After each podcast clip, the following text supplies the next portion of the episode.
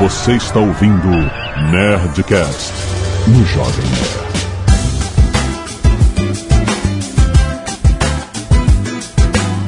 Landa, nerds! Aqui é Alexandre Antônio Jovem Nerd e eu me curvo ante a casta superior. Aqui é o Ernesto Belotti e Alexandre, você podia trazer um cafezinho, por favor? Muito bom! boa, boa, boa. Aqui é a senhora Tucano e eu sou engenheira, porra. Ah, É isso aí. Muito bom! Aqui é o Azagal e eu fiquei com preguiça de fazer conta.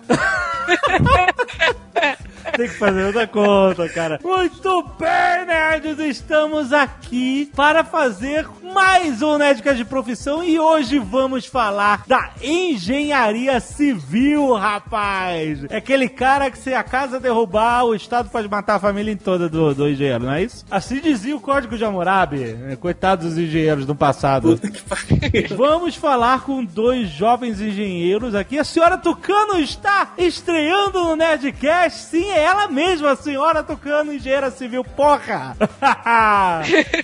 O Ernesto não é tão jovem assim. não é, já não é tão, eu já, já passou. assim, meio.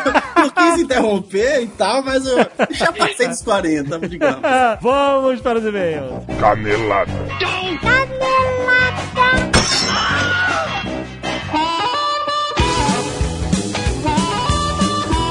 Azagal, vamos para mais uma semana de e-mails e caneladas do Nerdcast. Vamos. Azagal, temos o recado da Galápagos Jogos.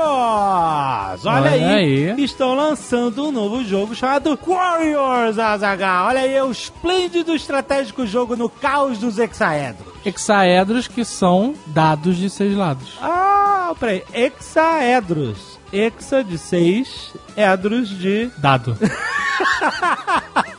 Cubos, hexaedros são um cubos. um cubo é um hexaedro, olha aí, muito bom. Basicamente é um jogo de combate de dados, Azaghal, com 130 dados na caixa. Olha aí que beleza, cara. Com essa jogabilidade inovadora, que é essa mecânica de dice building, que é a construção de dados. Que no Nerd Office que a gente anunciou esse jogo, eu li dice bullying, que não faz sentido nenhum. Mas seria interessante, eu Mas acho. ficou engraçado e o pessoal da Galápagos achou, gostou também, achou engraçado. E eles falaram assim: porra, vocês me deixaram curioso, eu gostaria de ver um jogo de dice bullying. O que seria? Eu um- acho que a gente pode trabalhar numa, nessa mecânica com eles. Podia, né, A regra do Dice Bullying. Como é um dice bullying? Dice Bullying, você pega o dado e joga. né? joga no gordinho, Toma joga no gago, Oi, gordinho, tá no gago, no fanho. Que Que, horror. que tem língua presa, língua presa. Tava! que horror, É cara. o Dice Bullying. Dice bullying. Não, não é isso, é dice building. onde Você vai construindo os seus dados e você joga com esse equilíbrio maneiro entre sorte e estratégia, certo? Pra dois a quatro jogadores, bem engraçado, com ilustrações incríveis. Tem também um deck de cartas e tal. Muito bom. Clique aí no link do post pra você comprar. Muito bom. Merry Christmas, I don't want to fight tonight with. E a Nerd Store, Zagal está com tudo no Natal 2014.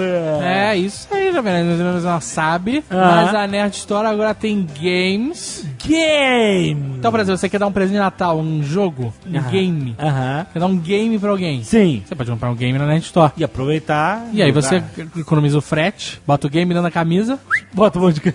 Sabe? é? É camisa. o game protegido. Exatamente. E temos novidades, olha, estamos com lançamentos de games. Certo. Far Cry 4. Olha isso, caraca, super lançamento, muito esperado dos jogos mais esperados do ano, Far Cry 4. A gente não fez Nerd Play de Far Cry? Vamos fazer. Não, a gente já fez. Do três. É isso, e foi Foi maneiro. maneiro. E agora é o 4. 4 vai ser maneiríssimo, maneiríssimo, cara. Temos também Assassino Kleber, trademark dos irmãos biólogos. Assassino Kleber Rogue. Rogue, que é o lançamento do Assassin's Creed para a geração PlayStation 3 e Xbox 360. Exatamente. E muito em breve, talvez quando você estiver ouvindo esse programa, já esteja na Nerd Store, o Assassino Kleber Unit. Unity. Que é a versão para os novos consolos, né? Os novos consoles, exatamente. PS4 e Sony. Além disso, Azaghal, camisetas, temos novidades? Muita novidade, nós temos a camiseta Batman Skull and Bones. Cara, essa ficou muito irada. Ficou foda, muito Batman irada. caveira com dois ossos cruzados, É. muito maneiro. Temos a camiseta do Huff Connor. Ah! Você que leu o livro, que sentiu na alma que é o esse que é livro, ser rapaz. o devoto de Huff Gunner, do Santo Pé Descalço, você tem que ter essa camiseta Muito com bom. o símbolo do garoto cabra. Sim. Inclusive, se você não tem, você tem que ter esse livro. Cara, as pessoas estão se definindo agora em antes e depois de ler a lenda de Rough Gunner. Olha só que, que, que modéstia. Ah, não, não, olha só. Mas é o que eu tô ouvindo. É o que eu tô ouvindo. Mas é que muita gente fala assim, cara, a minha cabeça explodiu. Muita gente. Se você for lá, lá no Scooby, todas as resenhas, a galera fala que a cabeça explodiu, que é muito maneiro, que tá maluco pro volume 2. Aliás, o João, o volume 2 de 2015. Vocês estão perguntando quando é que vai sair. 2015 sai o volume 2. Chicote não vai, não. Chicote não é, reclame lá com o Leonel. Mas o fato é o seguinte: A Lenda de Rough Gunner é um excelente presente de Natal pra você dar pros seus amigos. Exatamente. Porque é um livro que faz a- as pessoas explodirem a cabeça, certo? Então é um livro que vai deixar teu amigo agradecido. Caraca, obrigado por você ter me apresentado essa história fantástica. Exatamente. E é barato pro tipo de explosão de cabeça que ele proporciona, Sim, entendeu? sim, sim. É um livro que tá com preço bom. Ele entra na, na parada Amigo Oculto agora, final de ano. Pô, ele entra no. Qual é a cota do Amigo Oculto? 50 real, não é isso? É, por aí. Não é isso? Ele entra na cota. De 20 a 50 reais, não sei quanto. Mas menos que isso, é bala Juquinha que você dá. Exato, né? Tive- Com essa inflação fodida que tá aí. Mas nem é 50 reais o livro, não é mais é. barato que isso. Ele entra entre 20 e 50. É, exatamente. Mínimo 20, máximo 50, Huff Gunner. Cara- E não, tem uma promoção, inclusive, na Nerd Store. Aham. Você compra 6 e paga meia dúzia. Tá bom. Que- Aquele negócio, mulher bonita não paga, mas também não leva, né? Olha só, é o presente pra toda a família brasileira. Ah, muito Lenda bom. Cara, esse livro está esgotando. Tá, tá mesmo. Tá mesmo. Então, se você quer garantir o seu, quer presentear alguém, essa é a hora. Olha só, e se esgotar antes do Natal, não vai ter reposição a tempo do Natal. Foda-se. se- Não tem, não tem, não vai ter reposição. Foda-se, se fudeu. É Vai isso. ter reposição, mas Mas depois você do se Natal, fudeu. ano Depois que em vem. janeiro. Quem vai, vai dar o livro de carnaval pra alguém? que merda. Cara, é, olha, a Land of Gunner é o melhor presente de Natal que você pode dar pro seu amigo ou pra você mesmo, além dos games, camisetas, canecas e tudo mais que você encontra na nerdstore.com.br. E se você não quiser ouvir e-mails e recados do último Nerdcast, você pode pular diretamente para 23 minutos e 15 sacos de cimento. Muito bem, Zagal, quero agradecer a todas as pessoas que doaram sangue. Primeiro, um pedido de doação para o Evaldo Milani. Clique aí no link para você saber mais informações. E agradecimentos a Adriana Rocha, Arthur Santos, Bruna Silva, Celso Ribeiro, Daniel Silveira, Edmar Godoy, a equipe da Certo Internet, muito obrigado. Everton Rodrigues, Fábio Lima de Souza, Francisco Fonseca, Geraldo Neto, Jairo Acioli, Josué Durval, Martinha Passos, Rafael Albani, Rafael Schieber, Renata Amaral e Silvio Luiz de Carvalho. Muito obrigado por doarem sangue essa semana e salvarem vidas. Temos também a galera que doa cabelos. Sei. Mas o Roboto não voltou com o nome que eu pedi. Colocou aqui agora nerd no corte pelo bem de outrem. Ah, olha aí. Mas não é esse, não. São os netos que cortam o cabelo e doam os seus cabelos para fazerem perucas para pessoas que precisam. Exato. Exato. Mas a parada é escalpo solidário. Esse é o Escalpo nome. solidário, Eu vou tá até bom. escrever aqui na pauta. Escalpo solidário. Aê. Entre parênteses, não mexer. Renata e Simone de Almeida Araújo, não sei se são duas pessoas com o mesmo sobrenome. Temos a Raíssa Marques, a Júlia Hessel, temos a Camila Nabuco, eu não sou? Ana Carolina Knudsen, Amanda Gil, Soraya Arbex, Pedro Cícero e Vanessa Masco. Foram todos bom. juntos com esses sobrenomes diferentes. Doar cabelos. Muito obrigado. Fazer Muito um bom. escalpo solidário. Arte dos fãs, nerds. Temos o Gunner por Gabriel Garcia. E além disso, o Yuri Perkowski mandou aqui uma série de desenhos da galera do, do Nerdcast Cyberpunk, de RPG de Cyberpunk, com motivo western. Olha aí, ele fez uma adaptação de cada personagem, muito bom. Além disso, muito obrigado pelos Ozobs. Toda semana tem Ozob, impressionante, muito bom. Continue mandando arte dos fãs. Fábio Pereira, 34 anos, gerente de TI, Cotia, São Paulo, Azagal. Acompanhe a trajetória de vocês desde junho de 2009, o Nerdcast 164 Terminator. Ah, o tema desse Nerdcast 440 vem muitíssimo bem a calhar, pois recentemente ingressei no curso técnico de radialismo. Olha aí, dois temas que me tocaram profundamente foram os dos equipamentos, hardware e software, e a questão da influência de vocês, podcasters consolidados na chamada podosfera, influência que vocês possuem em relação aos ouvintes. Quanto ao equipamento, eu tenho usado o GarageBand e o microfone do próprio Mac, o modesto MacBook White 2010, com resultados bastante satisfatórios. Agora, fiquei interessado em comprar o WireTap Studio e um bom microfone, pois pretendo manter a plataforma Mac para os trabalhos do curso e eventuais incursões da Fodosfera. Bom, a gente tem um aviso importante. É verdade, é importante dizer que é o seguinte, o Jurandir Filho, que nunca vem com uma boa notícia, nunca vem falar de dinheiro, não, é sempre uma desgraça. Avisou, mandou avisar É. que o WireTap vai ser descontinuado. Nossa, não, não acredito, cara. Quer dizer, ele ainda existe, ainda pode ser baixado e tal, comprado. Se você usa o Mac e o sistema OS, antecessor ao Yosemite, Isso. Certo? Não vai funcionar no Yosemite. Eu não sei porque eu não testei, nem quero testar e me fuder. Me falaram que não tá funcionando, não sei. É, é assim, ele- eles falaram, não tem mais upgrade. Eles não vão mexer mais. E É quando isso. mudou de um sistema pro outro, ele já demorou pra funcionar, lembra? Eu lembro. Então agora é essa notícia. Então, se você tem um, um MacBook que não tem o Yosemite ainda e você não pretende fazer upgrade e tal, ok, vai funcionar. Agora, se você tiver o MacBook e você quiser usar o Yosemite, Putz, aí você cara. tem que pensar. E agora? Eu não vou poder atualizar essa porra nunca mais. Não, o meu computador vai ficar como tá. Pô, A não ser que a gente descubra um programa melhor, um sucessor do WireTap que funcione. Os nerds podiam fazer um programa. Vocês querem fazer? Um programa que grave e que seja melhor que o Skype. Esse é o maior sucesso da podosfera. Já tem até o nome, pode gravar. Pode gravar! Jordan Tabosa Jordan. Jordan. Jordan, Jordan, 27 anos, estudante de jornalismo em transição de emprego de recepcionista de hotel para monitor de câmeras de seguranças e alarmes em geral. Olha isso! Mas ele gostaria de ser radialista. Caraca, mas que, que coisa específica. Ele fica sentado com uma rosquinha e uma caneca. Ele fica naqueles sistemas que tocou alarme, ele olha no monitor, Ih, o que, que aconteceu? Qual é? Essas Sim. empresas de segurança. Sim. É isso, é isso que tá Mas fazendo. será que no mesmo hotel que ele era recepcionista? Acho que ele tá saindo do hotel. Putz. É uma pena. Gostaria de dar um parecer sobre o quadro A Leitura de E-mails. Que foi discutido no último Nerdcast se era necessário, se era atrapalhava o conteúdo de quem escutava pela primeira que vez. ficou de babaquice. Jurandir que ficou de merda, porque ninguém escreve, ninguém ouve, ninguém escreve. Aí ele fica, ai meu Deus.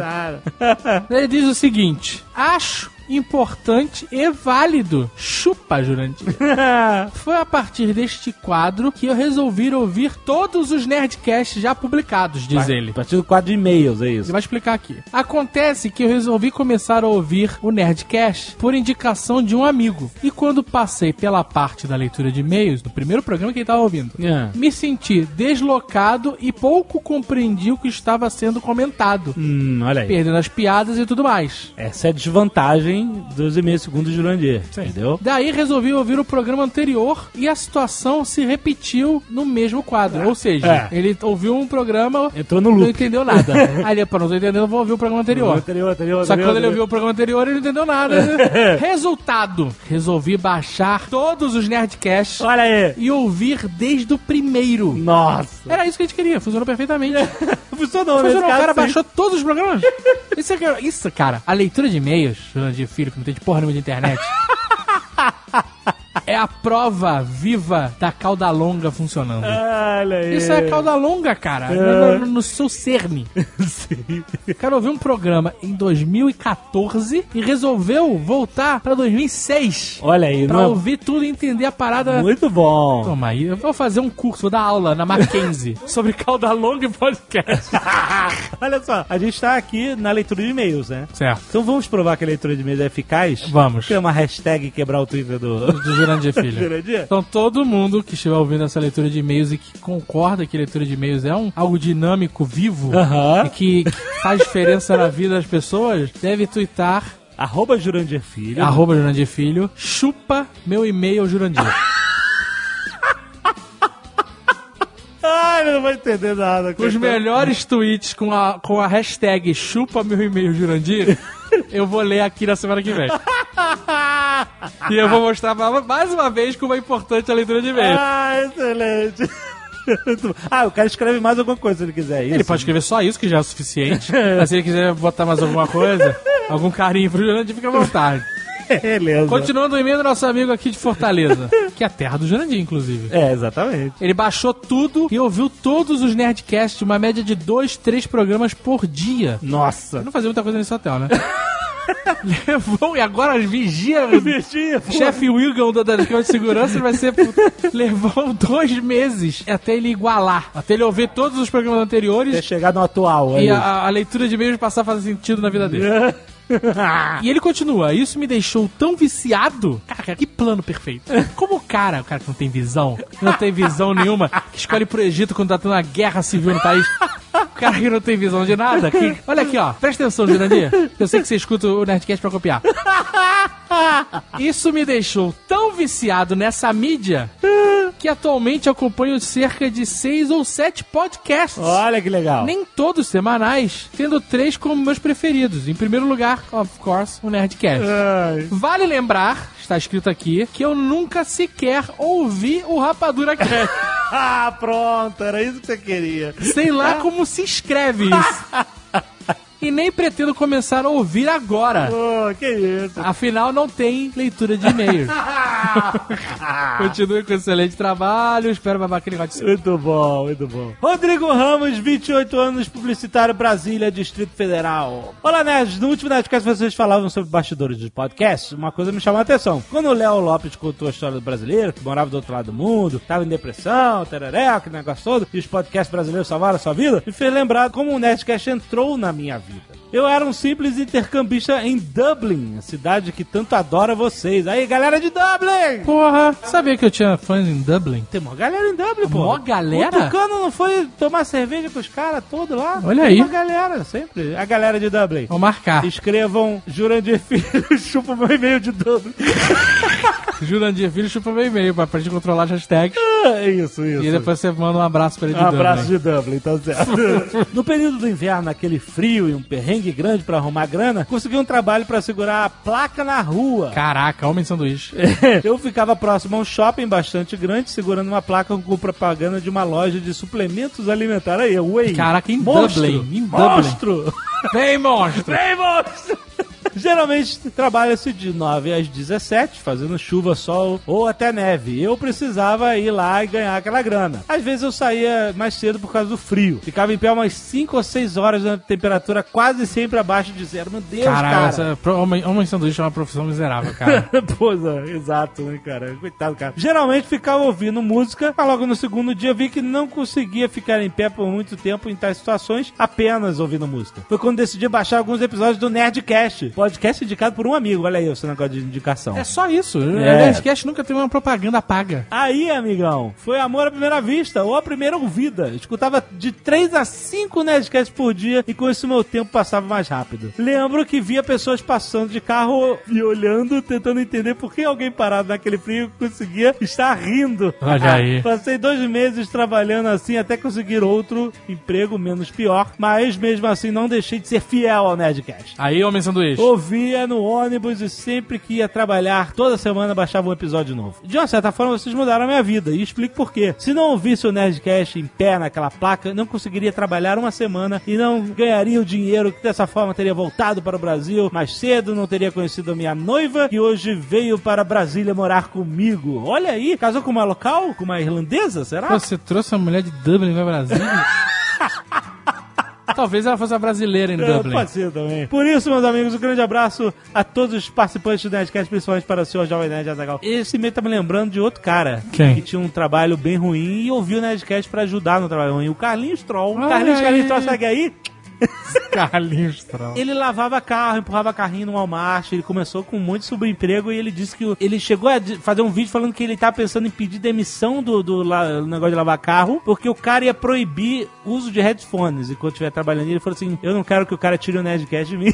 Caraca. Lembra disso? Foi maneiro. Eu acho isso um elogio muito sincero. Elogio, com Muito certeza. obrigado. E hoje o Carlinhos Troll tá, Tá aí. tá fazendo sucesso, cara. Muito legal. João Nunes Rios, 30 anos, programador e empresário, São Bernardo do Campo, São Paulo. O podcast 440, Making of Podcasts, me motivou a mais uma vez escrever para vocês, como já fiz algumas vezes compartilhando um pouco do que senti ao ouvir. Conheci o formato podcast primeiro com o Café Brasil, mas nem me lembro quando ou como. De cara, meu universo se expandiu e pude conhecer o formato apesar de acompanhar apenas um e nem sequer conhecia Feed ou iTunes. Já o Nerdcast eu me lembro bem. Vi no Twitter o Carlos Merigo Olha aí. quando ele participou do episódio Profissão Blogueiro. Nossa. Foi a partir daí que eu conheci o Jovem Nerd, o Matando Robôs Gigantes e muitos outros. Devo dizer que meu caráter, pensamento e opinião sobre muitas coisas foram influenciados por todos esses podcasts. Olha aí a Não responsabilidade. venha com essa porra. Eu já falei que essa merda não. Quem tem filho grande é elefante. Eu tenho responsabilidade da minha casa. Por ouvir opiniões diárias que eu conhecia só um lado, Peraí. Não opiniões diárias. Diárias. Opiniões de... Ah, é porque pareceu que Diárias. você falou diárias. não, opiniões diárias. Diárias. Poderiam ser opiniões diárias, você escuta todo dia. Exato. Por aprender mais sobre assuntos que só tinha curiosidade, para dar risada, para me inspirar. Posso dizer que podcast é de longe o conteúdo que eu mais consumo e tenho prazer de acompanhar. Que legal. Olha que bonito. Depende de nós.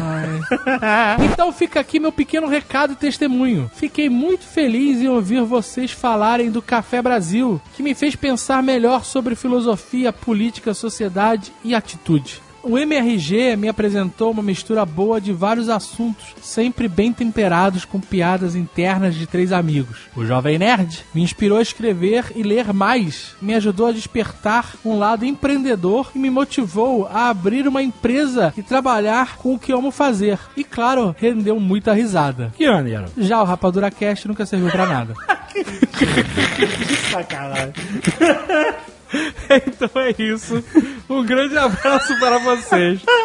Muito bem, então não esqueçam de mandar o recadinho que vocês gostam tanto da leitura de e-mails. Arroba Jurandir Filho. Arroba Jurandir Filhos, eu boto assim, hashtag, que é o jogo da velha. Quem não Aham. sabe usar o Twitter. Se você não tem Twitter, é bom até criar uma conta agora. E aí você bota arroba Jurandir Filho. Isso. E depois, não precisa seguir ele. Na verdade, você segue até deixa de seguir. Mas, hashtag, que é jogo da velha, Jurandir chupa meu e-mail. As melhores tweetadas. Ah, Mal robô que fica de gracinha mudando o, o, o nome ali do. O nome do, do, do, do escalpo solidário. Aham. Vai ter que ficar rastreando hashtag essa semana. Os melhores tweets eu vou ler aqui semana que vem. Excelente. Mas eu quero que o Jurandir não tenha Twitter essa semana. Depende da Nerd Power.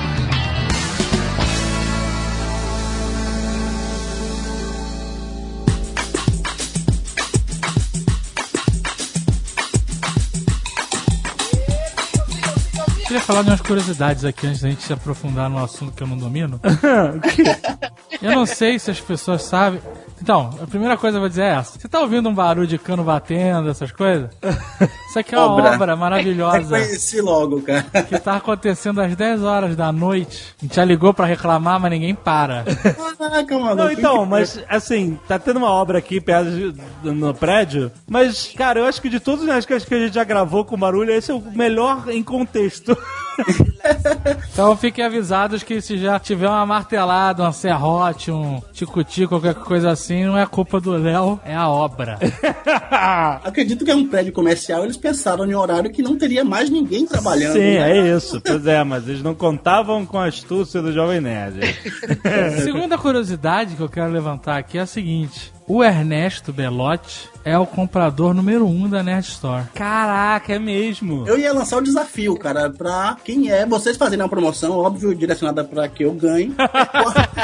quem apresentasse a maior coleção de tudo, maior coleção Nerd Store, eu, eu ia estar nas cabeças, cara. Ele realmente compra tudo, Ele cara. tem impressionante. muita camiseta da Nerd Store, muito tudo da Nerd Store. Eu parei de, de considerar coleção porque não tenho mais todas. Eu parei de não. Ah, não. Então eu vou tirar esse título aí. Desde a esse é o Jovem Nerd, eu falei, não, essa não.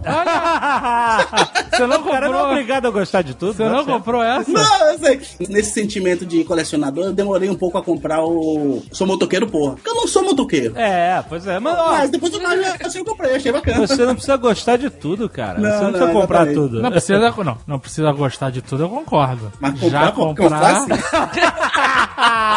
E a terceira curiosidade interessante é descrevendo nossos convidados, para as pessoas saberem do que elas estão falando, né? Sim. A Bárbara, como o Jovem Nerd está chamando de Senhora Tucano, eu acho, Ela mesma que eu acho isso chamou. inclusive machista e sexista. Ela que falou. Ela tem uma personalidade própria, ela, Ela se está apresen- grudada. ela no apresentou assim. Inclusive, ele é engenheiro, ele é só professor, mas.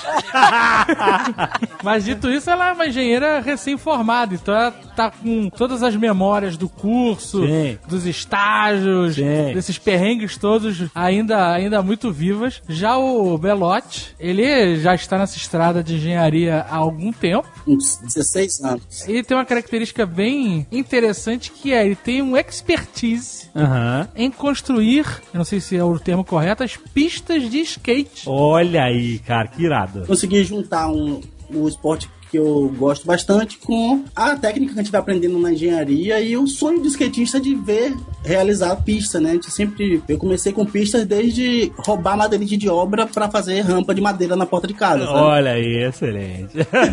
Já, Mas já eu- tinha a obra no meio da história, né? É, já tava lá. Você já viu aquelas recorrentes videocassetadas que os caras botam um pedaço de madeira inclinado e eles vão pular de, de skate ou bicicleta e aí a madeira vai, vai- e vai e Saco, quebra no meio? Vai lá, já. Qual é o erro desse projeto? É, é rampa, de, rampa roubada, rampa de madeira mal feita, sem lastro. Aí não, a skate afunda, não, não tem erro. É, o cara skatista anda em qualquer lugar, cara. O skatista anda na rua, basicamente. Ele muda a maneira de ver a arquitetura, né? É verdade, ele vê ali os desafios. E aí ele vê o corrimão, ele vê um obstáculo, uma escada é um obstáculo, e então... Mas calma, esse é outro Nerdcast de profissão. É. Profissão skatista? Sei lá. É. É. É skatista, não é tudo vagabundo? Claro que não. Não, por favor.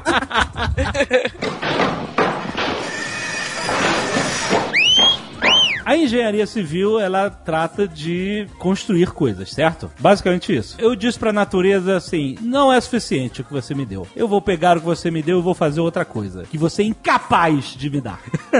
Somente um engenheiro caixa superior pode fazer isso.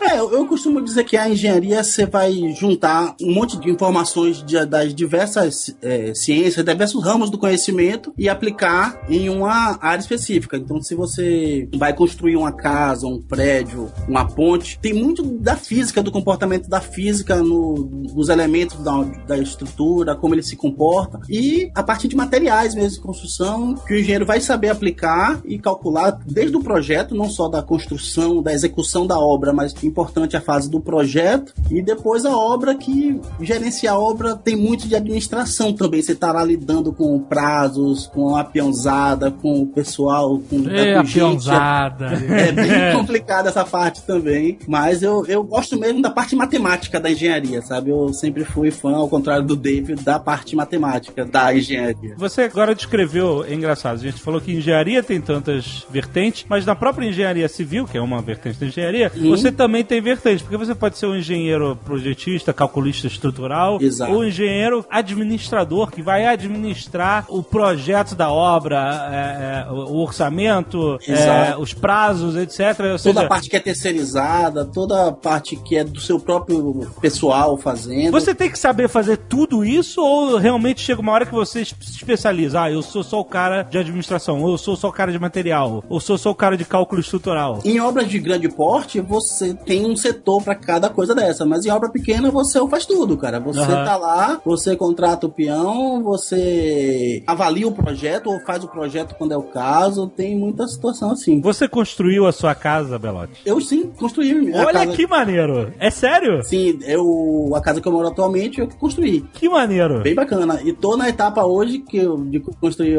uma outra casa. Aí sim, eu contratei um arquiteto. Você sabe que o arquiteto é o cara que não. Isso é curioso. polêmico. Tô, tô realmente curioso pra ver o que você vai falar.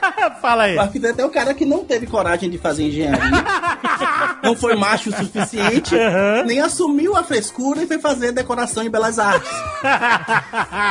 Ou design. Design, na minha Design. faculdade eu ouvia isso de design. eu falo, belas artes, deixa Mas quieto. peraí, você contratou um arquiteto porque você queria que a sua casa tivesse alguma graça e não fosse só um túmulo de concreto? É, temos que admitir que a- a- um projeto feito por um engenheiro, ele não vai ficar tão bonito, não tem tanta frescura. Uma tanto- obra de engenheiro é tipo um site de programador. É, Exatamente. É uma caixona lá, um quadradão um- Site feito por programador. que funciona tudo, que foi feito, é, gasta menos concreto, que você vai ter uma economia na obra obra de tal forma, de alguns, alguns aspectos de material e custos em geral, e que funciona. Você que não vai aquecer, você vai pensar no calor, vai pensar em ventilação, mas não fica tão bonito. Então a gente Tem que ceder um pouco, se né? rende, né? Se rende. Cada um seu... Mas não tem uma história que diz que é, tem- eu já ouvi isso, não sei exatamente qual é a fase, que o, arqu- o arquiteto ele bola as formas e tudo mais, né? E o engenheiro se fode pra, manter fazer aquilo acontecer, né? Reza a lenda que o Niemeyer, né, um dos palácios lá de Brasília, não lembro exatamente qual, ele tem a forma de um gráfico de momento. A Bárbara deve lembrar o gráfico de uma viga contínua, que o- uma das forças que opera em uma viga é o momento, é aquela força que está tentando torcer ela, tentando envergar. Então o gráfico que calcula os momentos máximos e mínimos da viga tem os pontos de máximo e mínimo. Dizem que o Niemeyer, visitando um projeto estrutural, viu em alguma planilha lá aquele gráfico, ah, que bacana isso. Aquele sobe e desce do gráfico de uma viga contínua e virou o Palácio do Planalto. Nossa. Corre a boca miúda isso aí. É, porque assim, o arquiteto, muitas vezes, ele, ele vai trabalhar de uma forma bem sóbria e tal, que não dá problema para os engenheiros. Às vezes, o negócio é aquelas obras, aqueles desenhos muito loucos, tipo, sei lá... Gaudi. Pô, esse é um problema. Ah, faz as fodas, Legal, tem que devia fazer. se dar um problema para os engenheiros, sim, com certeza. Ou então aqueles projetos da, lá do cubo d'água, lá na... Lembra, em Beijing, lá da, em Pequim, da, das Sim, Olimpíadas? sim, sim. É que devia ser um, um- um pesadelo de engenharia pro cara levantar aquilo. O arquiteto desenha um guardanapo e, ó, lindo. e aí agora você pode aí. O problema também é, é fazer a junção de todos os projetos, porque não é só o arquiteto que ele faz a parte visual da coisa, mas depois você vai ter que encaixar o projeto elétrico, o projeto hidráulico, a alvenaria, a estrutura, tudo isso, e o negócio vai ter que funcionar tudo junto. É verdade. né? Não é só o que o arquiteto bolou ali, depois ele tem que realmente É. funcionar. Temos esse ponto também para os arquitetos, que eles não, não é só ficar bonito, também eles pensam muito na parte funcional de um, Sim. do empreendimento. Aham. Como vai funcionar cada ambiente, como eles se interligam. Eles são, eles são legais, é, realmente eles são. São ótimos. Dave adora. É, é. Eu falei com o Tucano, né? Todo o respeito, assim, a, a senhora Tucano tá aqui presente, mas perguntei se ele sabia do fato dele estar perante uma grande exceção, né? Porque dizem que quando vai nascer, ó, querida, você vai ser mulher. Você quer ser engenheira ou quer ser bonita? É ele verdade, conseguiu, é a. Bárbara conseguiu furar uma fila aí, pegar filas, Olha, alguma o galante veloz. Engenheiro e galante. então vamos falar sobre isso. Quantas mulheres se formaram com você, Bárbara? Comigo foram mais duas na minha turma. Ao todo tinha 15 formandos. E quantas pessoas começaram nessa turma? Puxa, começamos em 45. Caraca, maluco, é uma, é uma limada. É uma limada. É uma seleção natural. Cada semestre é uma eliminação. Ia caindo. É, vai, vai- você vai riscando as carinhas, né, da turma. Caraca, é um coeficiente gigantesco, né? Não, até no último semestre você ainda perde colegas último, pelo no caminho. último, pô. Mas então, você, como uma mulher num- numa maioria ampla de homens, e numa profissão que é, historicamente, é uma profissão destinada aos homens e tal, você sentiu algum peso de machismo ou, sei lá, dúvidas, bullying, duvidando da sua competência, alguma coisa assim? Machismo sempre rola, não tem como. É mesmo? Um ambiente dominado por homens, não tem como. Mas tipo o quê? Rola o machismo antes de você entrar na obra. Você passou na porta da obra, Não, mas tô falando da faculdade. você já é, É verdade. de machismo. Aí, se você entra na obra pra pedir um estágio, pra pedir um emprego, quer dizer, é, você acabou de passar ali na porta, todo mundo mexeu contigo e tu entrou ali pra pedir um emprego, entendeu? mas, mas, É complicado. Mas eu tô falando, eu tô antes disso, eu tô, eu tô ainda no ambiente de aula, de, de, de aula faculdade. também. Entre os colegas. Desde o primeiro ano. A primeira piadinha que a gente escuta é essa que o Belotti acabou de contar. Geralmente é um professor, né, quem chega contando, É, aquele já pra se enturmar, né? Mas é assim, e pela quantidade, né? Na sala de aula de meninas, a quantidade de meninos. Mas assim, na sala de aula depois você acaba nivelando, porque você mostra nas notas, na dedicação ali que você tá ali tão capaz quanto os outros. Mas você né? chegou a ouvir gracinha de professor? Sim, algumas, né? Ela é casada com um, você sabe, né? Não, eu... Bom, aí beleza, mas aí tá em casa. Mas o professor, sei lá, vou explicar mais devagar, esse tipo de coisa idiota. Como assim explicar mais Você, devagar? olha, eu vou explicar mais devagar aqui pra. É, me explica mais devagar, Alexandre, Jovem Nerd. Me explica mais devagar. Não tive intenção. Eu tô falando isso, de, de- de piadinhas de. Porque você é uma mulher entre tantos homens, e o professor chegar e, e falar: olha, todo mundo entendeu, Não, as mulheres sim, entenderam. sim. E outras coisas também, sei lá, tipo, meu, uma aluna uma vez chegou com o cabelo molhado, o professor perguntou pra ela se ela tava vindo do motel. Caraca, não, aí. Puta que pariu, cara, que absurdo. Ele não perguntaria dessa maneira se fosse um aluno, né? Se fosse um menino. Sim, Sei lá. é, é, cara, Daria parabéns, é né? Pode.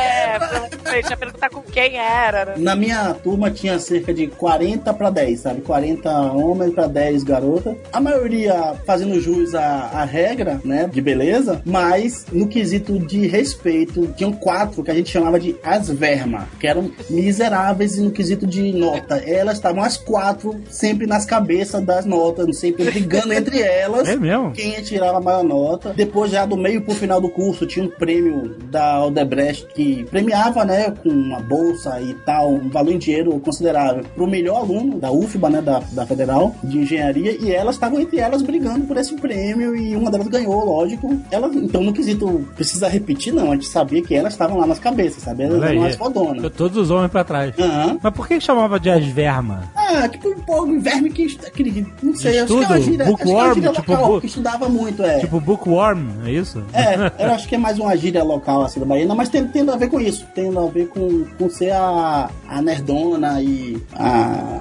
Mas isso é pejorativo era tipo um. Não, não, eram as, as fodonas, sabe? Seria As fodonas. Fosse as fodonas, sabe? Entendi.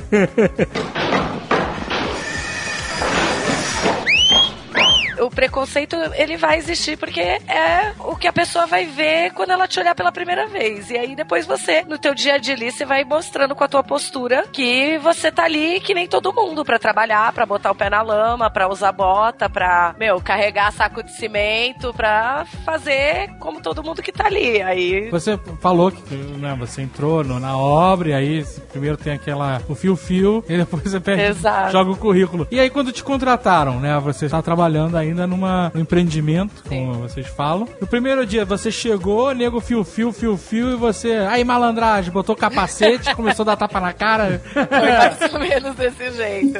Então, na verdade, quando foi o primeiro dia, assim, eu já fui, mas é, você pensa mais na roupa que você vai vestir, né? Pra você já não dar motivo pro cara pensar nada, nem olhar nada mais do que ele tem que olhar lá na hora do trabalho. É, lembrando que não é que você tenha que se tolir do que vestir, porque é uma imposição da sociedade, mas é porque você também não queria. Mas de fato, se você vai ter, você vai pra uma obra, você não pode ir de chinelo, por exemplo. Exato, você não pode ir de chinelo, você tem que estar de calça jeans e, cara, você vai fazer movimento, você vai abaixar, você vai levantar, então quer dizer, você não vai com uma blusa decotada que o cara vai, meu, ver, sabe, tudo na hora que você fizer qualquer movimento ali. É uma roupa que tem que ser adequada ao trabalho, na verdade, né? Você tem que estar à vontade pra poder fazer tudo que você precisa E- fazer no dia. Você vai medir, você vai pegar material, você vai fazer um monte de coisas que, meu, vai ter N ângulos que o cara vai poder ver de você ali. Então você tem que pensar nisso também, incrivelmente. Além de toda a série de EPIs, né, que você tá usando, capacete, Sim, bota, em obra de campo, em obra de. Você tem que estar sempre protegido. Acaba ficando até difícil você ficar sexy com, com uma roupa dentro de um canteiro de obra. É complicado, entendeu? Nem há qualquer motivo pra você ficar sexy em um Exato, canteiro de exato, obra. Exato. Não, mas assim, é, às vezes rola. Tipo, tinha menina que ia, sabe, com um brincão de argola. Ah. Então, pelo amor de Deus, você tá numa obra. Tipo, primeiro que é mega perigoso essa porcaria enganchar em algum É. se você tem um problema. E, cara, por que, que você tá com um brinco de argola no meio da obra? Tipo, você tá querendo sabe o que com isso? Não tem sentido. Aí você chega lá, você começa a conversar com as pessoas e mostrar pra ela que você tá ali pra trabalhar igual a elas. Que você é mulher, mas você tá ali pra fazer a mesma coisa que elas. Não tem diferença nenhuma. Pelo menos essa é a minha postura. Eu procuro mostrar o tempo todo que eu estou disposta a fazer o mesmo que todos ali. E não tem diferença nenhuma deles pra mim. Se eu tiver que carregar o material junto com eles, eu vou carregar. Se eu tiver que ajudar, se eu tiver que ler documento, meu, eu vou fazer tudo que eles precisarem ali também pra eles. E essa maravilhosa raça que é o peão. É uma raça. Tucano já me contou umas histórias de, de peão que comprova que é o capeta encarnado na obra mesmo. Não, dizem assim que em campo a gente aprende, como engenheiro, a gente aprende logo que o peão é uma raça que só deveria ter dois dentes, né? Um pra abrir coco e outro pra ficar doendo o tempo todo. Meu Deus do céu, gente. Caralho. É por Bom, aí, calma, cara. eu sei é que uma vocês raça. estão falando dessa forma para se referir às dificuldades que você tem para trabalhar com um nível de profissional que é realmente não tem né? É, e não tem nem background check, tem muito ex-presidiário até que vai, vai ser peão de obra, né? Sim, Quer sim. dizer, o meu tio também é engenheiro civil e ele Você fala... já checou algum funcionário seu, Jovem Nerd? Na verdade, não. Então, tu pode ter vários ex-presidiários. Você não tem background check. Não, não fizemos background check. em, em obras de maior porte, em obra de Petrobras e tal, antecedentes criminais é um dos documentos que te pede. É, ok, você tá lidando É. com um negócio Você giga, vai lidar né? em obra com É. 2 mil, 3 mil peões. E mesmo assim sempre tem problema. Mas, por exemplo, tem muita gente que é analfabeta, né? O cara não tem Realmente. nem- um nível de instrução nem básico, né? Então, o, o- o meu tio falou, por exemplo, você não pode falar pro peão de obra fazer um negócio em um ângulo reto. Ele não vai saber o que é um ângulo reto, ele tem que falar um esquadro, entendeu? Você bota no Coisas práticas, né? Bota no Exatamente. esquadro. Bota no esquadro, exatamente. Viu, o Jovem Nerd ele não sabe dos Paranauê. Ele não Tem sabe. uma língua, bota no esquadro. Não, Bota não no é, esquadro. não faça no ângulo do esquadro, é a mesma coisa que falar faça no ângulo É, reto. bota no, Bota no esquadro, Isso sabe? aí, isso aí. Outra coisa também é, é na hora de fazer as quantidades de material, as misturas, por exemplo, o cara vai fazer um concreto. Você não vai falar pra ele que ele precisa ter tantos quilos de uma coisa, tantos litros de outra. Você vai fazer uma medida em latas. É, aquelas latas de tinta de 18 litros. Você vai definir as quantidades de latas que você necessita pra mistura e você vai botar uma plaquinha lá com o desenho pro cara, pro cara bater o olho e ver. Tipo, três latas de areia, duas latas de cimento, uma lata de brita e assim por diante. Aí pra ele Tem- fica receitinha de bolo mesmo, a quantidade. A Receitinha gente, de o, o- o engenheiro que por trás disso definiu a- as- essas quantidades em função da quantidade de água, em função da quantidade de cimento, até a umidade existente na areia é levada em conta pra dimensionar a quantidade de água que você vai colocar. Isso o pedreiro não precisa saber, a gente só dá a receitinha de bolo. Não, não, não, não. Isso o pedreiro não precisa saber, não. Isso o pedreiro vai saber. Nunca. Nunca, nunca, meu irmão. O cara pode trabalhar na obra há 500 anos, pode ser um pedreiro imortal. Ele nunca vai saber, cara.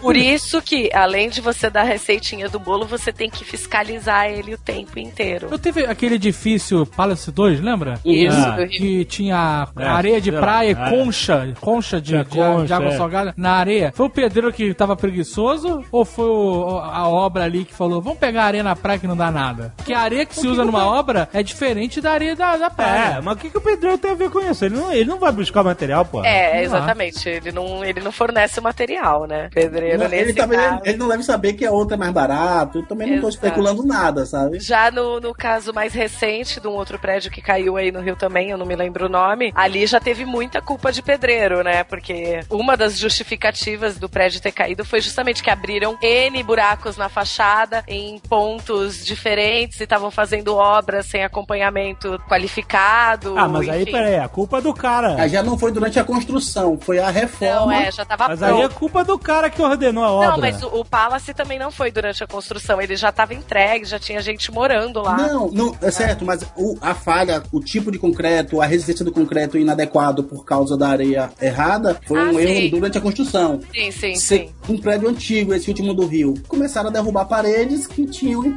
em função estrutural. Exato. Né? Uma função que estava lá ajudando a manter o prédio em pé. Ele, não, vamos abrir uma porta aqui, vamos fazer um Fizeram, curso, fizeram uma um sala de aula. Cola. Um queijo suíço no- na estrutura. É, mas a culpa não é do pedreiro. O cara mandou, ó, derruba isso aí, ele derruba. Não, não. O pedreiro a não culpa- sabia, não devia A saber também. culpa não é do pedreiro, porque o pedreiro realmente ele não tem base pra julgar se aquilo ali ele pode ou não fazer. A culpa é da pessoa que contratou, que contratou sabendo que ele não tinha qualificação, e, enfim, sabe? Porque por causa disso, depois surgiu uma norma que tá em vigor a partir desse ano, que obriga todas as obras que são feitas dentro de imóveis, seja casa ou prédio, você ter que fazer um laudo com o engenheiro, o engenheiro fazendo uma anotação de responsabilidade técnica, que é a ART, e esse laudo tem que ser entregue pro síndico do prédio, justamente pra você não ter mais esse tipo de problema, de você contratar o João ali da esquina, manda ele quebrar essa parede e Aham. achar que tá tudo certo. Lá no, no hotel que eu trabalhei, a gente resolveu fazer umas piscinas. Olha Nos quartos do, mo- do motel. É, isso. nos quartos, sim. No Quarto com piscina, aquela coisa, né? É. E aí, aonde ia ficar a piscina, passava uma viga de ponta a ponta. É. Virou um muro, sabe? Um murinho ali de meio metro. Ah. Que o cliente tinha que pular pra chegar na piscina. E ele tinha Que falou, era viga. Era uma viga. Quebra. É, a gente falou, ah, vamos cortar a viga, essa viga não dá nada. Caralho, que maluco. E aí, na segunda vez que a gente cortou, começou a fazer uma rachadura no prédio. Puta Aí Deus. melhor não parar de cortar essa viga e fazer um deck. Puta É, que aí, aí vocês pensaram no deck, né? Mas foi a tempo, até hoje tá lá. Eu já saí de lá e continua lá. Pô, mas reforçou a viga que tava cortada? Ah, reformou, reforçou. Deus do O aço não deu pra reforçar, porque ele já tava cortado, não dava, né? Ah. O aço ficou como tava, céu. cortado. Ah, mas... Deus do céu, cara.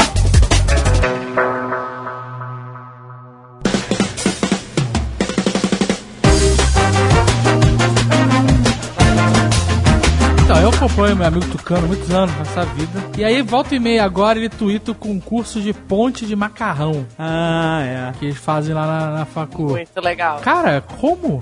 É isso? Fazem pontes de macarrão e Galera elas de aguentam pesos. Galera de engenharia, é isso? É, é um concurso. Então, na verdade, esse é um concurso, ele existe no mundo inteiro, esse concurso existe concursos até internacionais de ponte de macarrão. Cada um tem uma regra, mas no geral elas são bem parecidas. Lá no- na, na nossa faculdade, a regra foi apresentada pelo coordenador do curso, ele adotou de uma outra universidade, né, o mesmo regulamento, então era assim, eram cinco pacotes de macarrão e você poderia utilizar a cola do tipo epox, Araldite. né? Araldite e, e Durepox mesmo pra fazer as junções das barras, né? Essa ponte ela tem uma medida determinada, uma largura, uma altura que você tem que respeitar dentro da competição e você pode fazer ela no modelo em que você quiser, ou seja, o desenho dela você que vai determinar de acordo com aquele peso que você quer alcançar, quer que ela resista, enfim. Você vai ter que realmente calcular e projetar essa ponte. E aí você tem um prazo lá determinado, todo mundo faz a ponte pro mesmo dia, no dia a gente leva a ponte, começa a colocar peso nela até que ela se quebre ou, enfim, que ela perca a resistência dela. Ah, então a ponte que durar mais, essas coisas é que ganha, é isso? É a vencedora e existem pontes que duram muito, muito peso. Na nossa primeira competição, que foi a que eu participei lá na faculdade, a ponte que ganhou chegou a quase 140 quilos. De macarrão. Ponte de macarrão. De macarrão. E não é pegar o macarrão e enrolar ele todo, fazer um tubo gigante.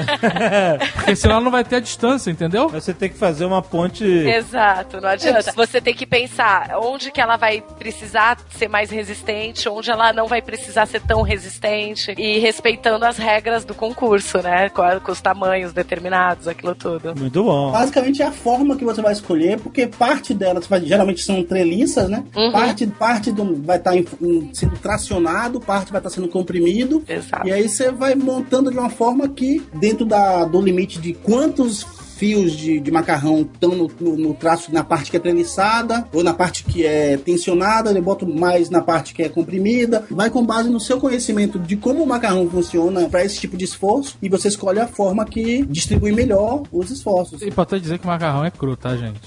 Exato. Eu sei lá, né, cara? Eu sei lá, né? Dentro de uma, de uma viga de, de concreto, uma coisa assim, você tá lá o aço e o concreto. O, o concreto tem a função de resistir existia compressão e pouco atração, e aí o aço tá lá para aguentar a atração. Então você tá jogando, mesmo não sendo treliçado no visual, ele é internamente tá jogando, usando o melhor de cada um para atender essas, os esforços que existem dentro de um, da estrutura. Né? É, deixa eu perguntar uma coisa sobre estrutura falando nisso. A gente vê é, muito filme americano, e por consequência a gente tem muita, com, muito contato com né, os Estados Unidos, como as coisas são feitas lá. Então a gente vê que a maioria das casas lá dos caras são feitas de madeira, né? Casas bem simples, baratas, fáceis de montar. E os prédios, os arranha-céus e tal, eles são todos com estrutura de aço, é, um esqueleto de aço e, e- e depois revestido, sei lá como. O fato é que é, existe uma diferença muito grande entre a, a engenharia civil dos Estados Unidos, por exemplo, e do Brasil, que aqui tudo é de alvenaria. Eu, inclusive, ouvi um engenheiro, me contaram a história de um engenheiro gringo falando assim, que o grande problema do Brasil é que a gente constrói casas de materiais que duram 100 anos, mas com tubulações que duram 30. É, hoje em dia isso mudou, né? Mas antigamente É. ela realmente era, né? É, porque a gente, pra qualquer obra de tubulação, tem que ficar quebrando parede, concreto, alvenaria e tal. É, e como antigamente os tubos eram de, de cobre, Ferro, de, de aço, né? cobre. De ferro, eles de ferro oxidavam, né? É verdade, Hoje em é. dia é mais difícil que é tudo de plástico, né? Então é muito mais É. durável. Mas assim, é, por que, que existe essa grande diferença de, dessa escolha pela alvenaria aqui? Eu vou te explicar, Jovem não? Nerd. Eu não sou engenheiro, mas esse vai ser meu momento de ouro. Ah, é, olha só. Custo da mão de obra. Hum. Porque no Brasil a mão de obra é barata. Então você pode botar o peão pra ficar batendo cimento, entendeu? Aham. Lá fora a mão de obra é mais cara. E esse método de construir com viga de, de aço e tal, ele é um, é um método que usa menos mão de obra. Eu acho. Posso ter falado mó merda. Tá certo, tá certo. Aê!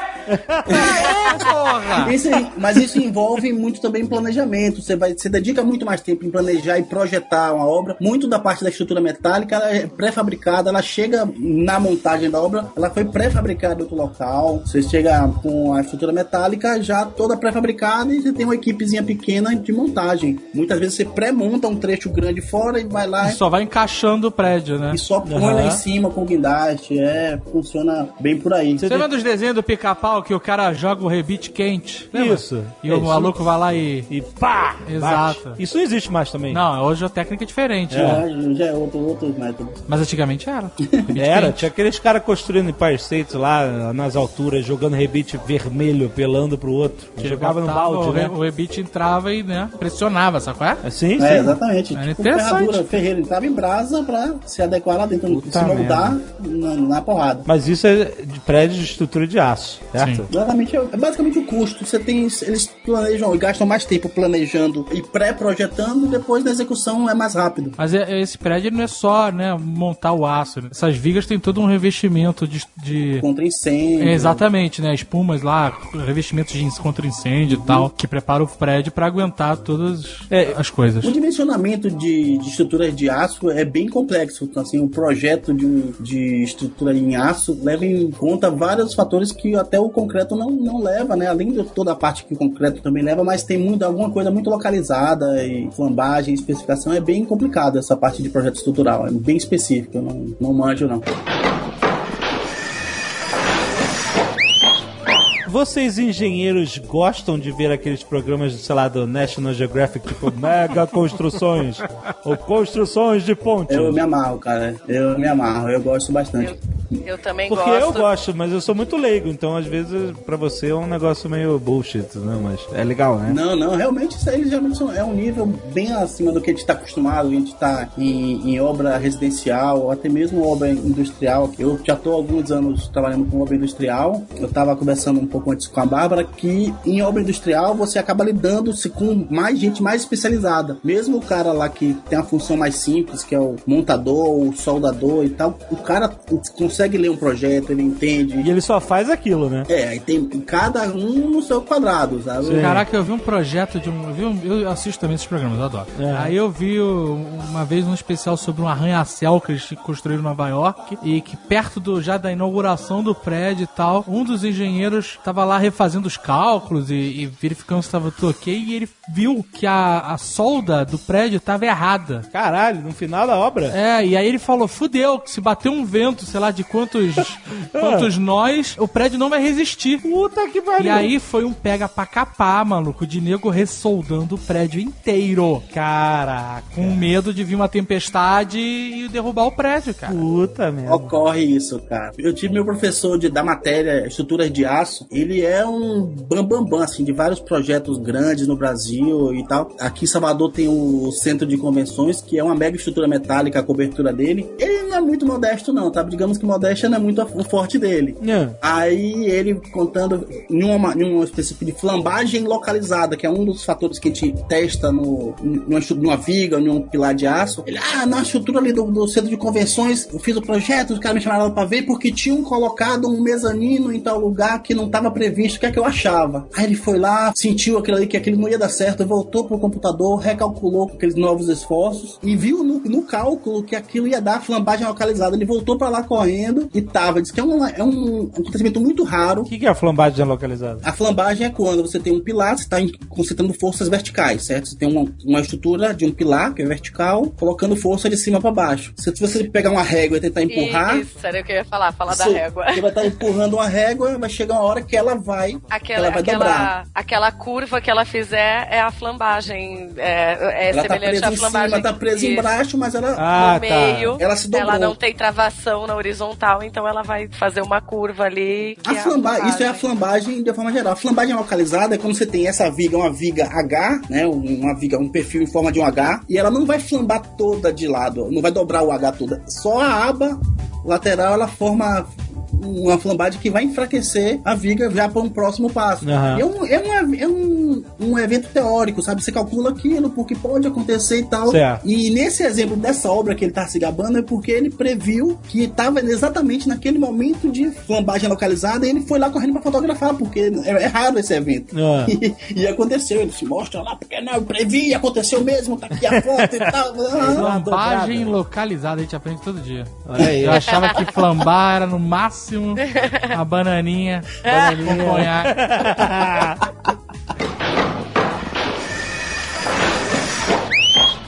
A senhora Tucano estudou e se formou em Santos. E Santos é uma cidade que. É conhecida pela So- sua areia resistente. Mas Santos sofreu alguns desastres da engenharia com prédios que são tortos, né? Que entortaram. Famosos até hoje por serem Famosos. tortos. De tantos e tantos anos, alguém vai alguma reportagem dessas que pra tapar buraco, Ah, o cara vai. bota, bota o ovo, né? na- na- Batou, vai tu, Aí o o namorador vai- fala, é, é. Aí vai no bar do torto. Então você teve uma oportunidade de estudar esse fenômeno em primeira mão, né? Sim, é assim, eu- claro, uma das coisas que a gente mais questiona na- durante a faculdade, ju- justamente por que acontece isso aqui no solo de Santos. E isso tudo, na verdade, é um- uma falha que existia na engenharia da época da construção dos prédios, onde a galera não, não se preocupava com as fundações dos prédios. Quer Aham. dizer, eles não, não faziam as fundações calculadas para suportar aqueles edifícios que iam estar em cima delas. Então, quando eles construíam, eles faziam uma fundação, por exemplo, de um metro e meio para um prédio que ia ter 15 andares. What? Caraca, um metro e meio! Exato. Como? Mete meu peão, é a altura do peão. Oh, tudo bem. Cava um buraco da tua altura aí. Ele Hoje conseguia sair da escada- do buraco sem escada. O É, cara não precisava. Ele Não tem Cara, economizava até na escada, mano.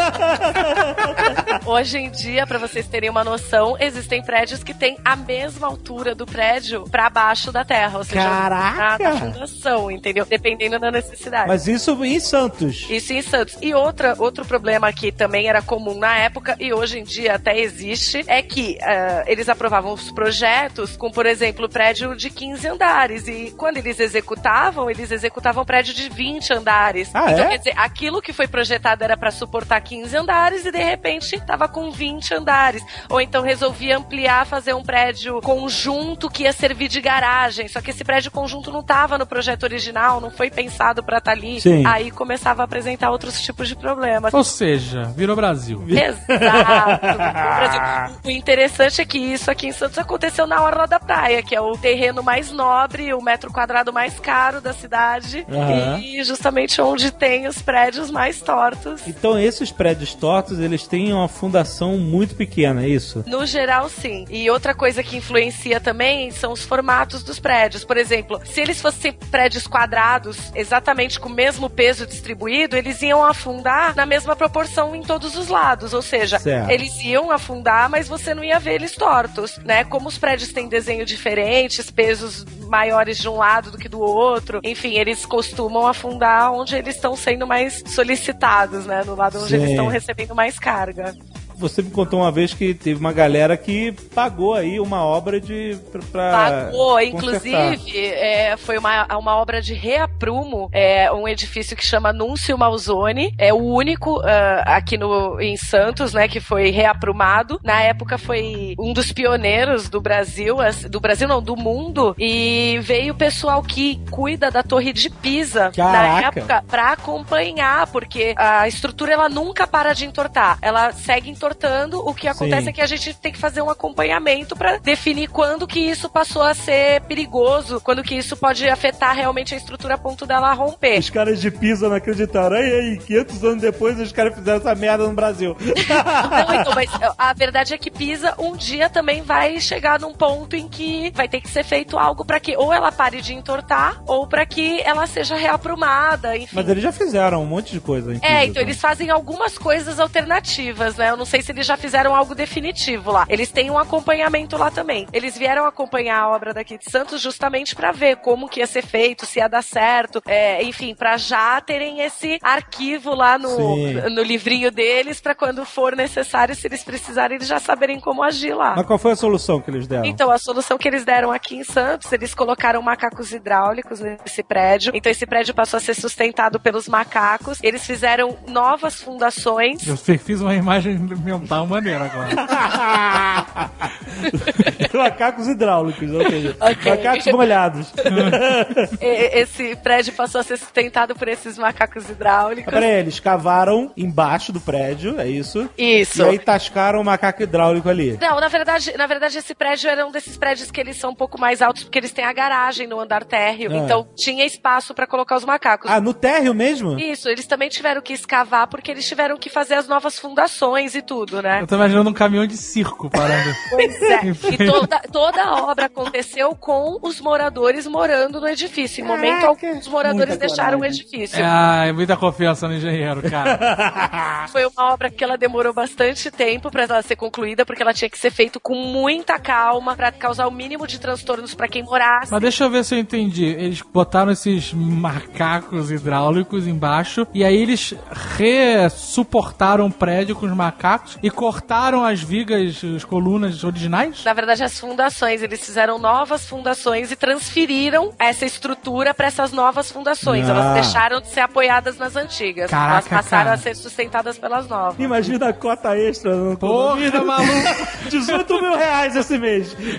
Essa transferência foi milímetro a milímetro, dia a dia, um pouquinho, sendo transferido até que tivesse totalmente concluído. Outra coisa que, que era importante nessa transferência, primeira coisa, quando o prédio entorta, ele quebra todo tipo de tubulação que tem nele, ele rompe conduítes de elétrica, Nossa. ele causa um monte de transtornos já na hora que ele tá entortando. Quando você vai voltar ele ao prumo, ele vai causar os mesmos transtornos, porque ele tá tendo a mesma exigência estrutural, ele tá modificando ali de novo a o, o- a- o posicionamento das coisas. Então, vai estourar a tubulação hidráulica, você vai ter que ir lá corrigir. Então, tem que ser um trabalho realmente muito minucioso, feito com muita calma pra você conseguir controlar todos os eventos que acontecem nesse edifício, entendeu? Sabe o que eu tô pensando agora? Lá no, lá no prédio que eu moro, volta e meia estoura a tubulação. Hum. Ah, não Será vem que aquele não. prédio tá entortando, maluco? Não vem não. Aí. Volta e meia. Não, é, pode ser porque o prédio é antigo, né? Também. Ah, É É, mais bem provável, é mais provável que porque ele seja antigo, a, a tubulação já tá deficiente, enfim, e tem uma exigência grande, porque tem gente morando lá há muitos anos o tempo todo. Eu lembro que uma vez, ou você ou o Tucano me contou que tem um prédio em Santos que o elevador sobe raspando na parede. Caralho! Sim. Caralho! É, Que é um medo. desses tortos, lógico. É, o posto do elevador também entortou. Exato, vem. Saindo faísca de lá. É, Os caras o quê? Botaram, botaram um rolinho, uma rodinha ro- de rolimana lá? KY, jogo KY. Ah, caraca, que medo, cara. e essa questão do elevador também é uma das coisas que quando você tá reaprumando o prédio, você também tem que pensar nisso, porque também tá interferindo nessa, nessa parte da- do elevador. A beleza da engenharia que eu vejo nisso, né? Tá mais assim na parte de você cal- de saber até onde você pode colocar macaco. Você estudar como aquela estrutura se comporta, mesmo ela estando inclinando, você como você vai suportar, onde você vai colocar os macacos pra suportar pra rele... Que cara bobo, o cara tá na primeira série. tá Eu faço, eu faço imagens mentais. Desculpa. Eu sou pessoa criativa. Eu tô compartilhando dela também agora. Mas assim, eu, o que eu acho bacana da engenharia tá no planejamento pra uma obra desse porte. Mais do que você, pra construir um prédio, que você pode cometer erros e tal. Pode não, maluco. Que porra é essa? Não, não, não pode. Eu falo assim, Caralho. Dobra a quantidade de cimento, porra. Não é isso que você aprende na faculdade?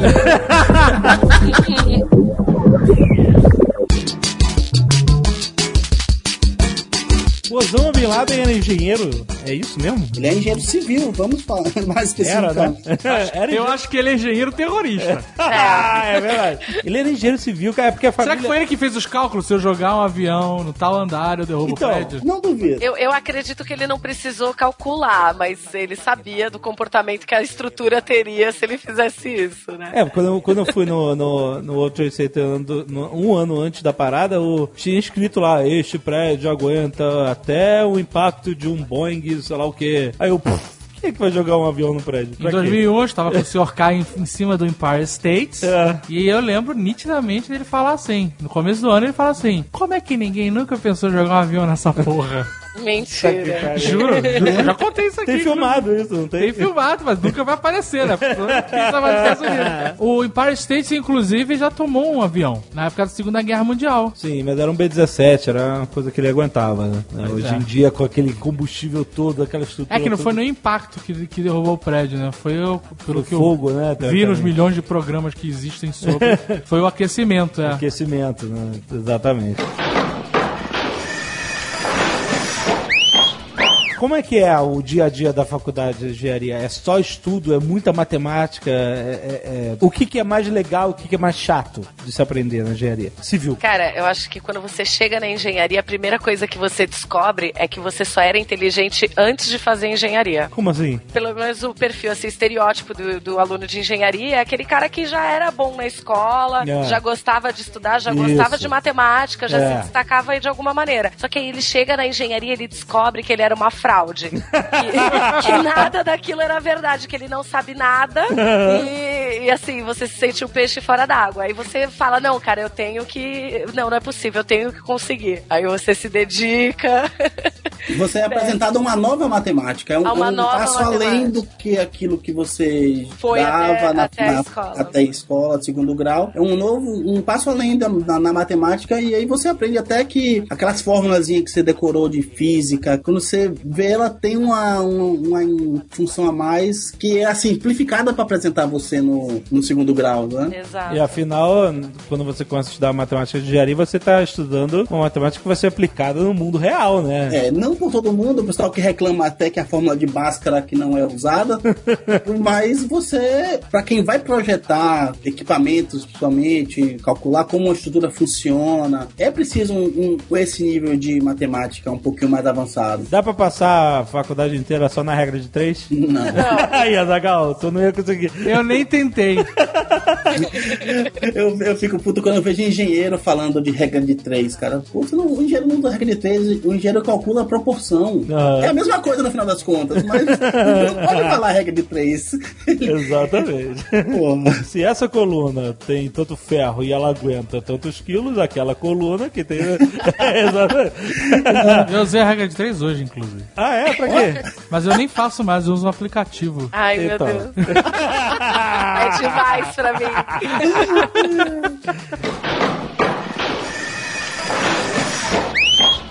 A faculdade coloca você em contato com obras? Tem, tipo, aquelas excursões, vai todo mundo visitar alguma obra e tal? Existe esse tipo de contato com o mundo real ou é tudo muito teórico? Ou depende muito da faculdade? Eu acho que depende muito da faculdade, da disposição dos alunos também, de tempo, enfim, de poder fazer as visitas. A gente chama de visitas técnicas. Aham. Mas, assim, eu na, na minha faculdade eu tive algumas oportunidades de ver obras diferentes. Eu fiz visita em obra de CDHU, visita em obra do aeroporto, fui ver um prédio, um edifício comercial também que estava com uma fundação específica sendo construída. É, enfim, a gente teve algumas oportunidades, mas assim, é muito pouco. Eu acho que o aluno ele tem que procurar as informações fora da faculdade também, porque se você só esperar o que a faculdade te oferece, é muito pouco para você depois se jogar no mercado de trabalho. Você tem que procurar informações por conta própria também. Ah, isso é verdade. Qualquer pessoa que faz isso. As visitas são muito poucas, né? A gente faz, mas o que a gente aprende mesmo é quando a gente é explorado como estagiário. Exato, exato. Aí que você Não há é jogado Não numa nada obra. como estágio pra te fazer cair na engenharia. Ah, é verdade, é, É. verdade. Aí você aprende não só a parte de conhecer a obra, os termos de obra que a gente. O dicionário, né? Dicionário de obra, você vê a obra, você aprende o comportamento, a hierarquia do cara, do engenheiro, o, encar- o supervisor, o encarregado, tipo um exército, sabe? O, Aham. Você tem aquela sequenciazinha ali. Uma hierarquia, né? Que você tem. É, tem dois supervisores, cada supervisor tem 10 en- encarregados, cada encarregado tem 20 e poucos peões, então você vai, ah, você vai, você tá ali no meio, você tá flutuando naquela hierarquia ali ainda, aprendendo e vendo como é que funciona. É bacana você aprender isso aí. E aí é aí que você vai escolhendo o que, é que você gosta mais, em que área e vai se, se aprofundando. A senhora Tucano participou de uma obra aí como estagiária de torres residenciais, certo? Exato, oito torres, Caramba. totalizando 1.435 unidades. Nossa. Unidade Caraca, cidade. maluco, mas é um minhocão. né? É um condomínio gigantesco. Você como estagiária, o que que você tinha que fazer, exatamente? Quando eu cheguei para trabalhar nessa obra, a obra já estava iniciada, já as oito torres já estavam praticamente concluídas, com exceção da torre que eu fui trabalhar. Excelente. A minha torre ainda faltavam três andares de alvenaria para concluir e aí começar a fazer toda a parte de acabamento. Essa minha torre era a mais atrasada da obra, ela ficava no canto mais escondido da obra. Então quando eu cheguei assim, eu me assustei porque ela tava num estado deprimente assim. É mesmo? Era assustador, assim, porque você comparava com as outras, né? Então você via que ela realmente estava muito atrasada. Você entrando no grupo dos lesadinhos, é isso? É, então. todo mundo lá completando e você lá. é, Então, aquele- quando eu cheguei era assim, mas é, no, no final é, a gente já tava totalmente igual às outras torres, no mesmo nível de entrega, no mesmo nível de produção e. Olha aí. É, e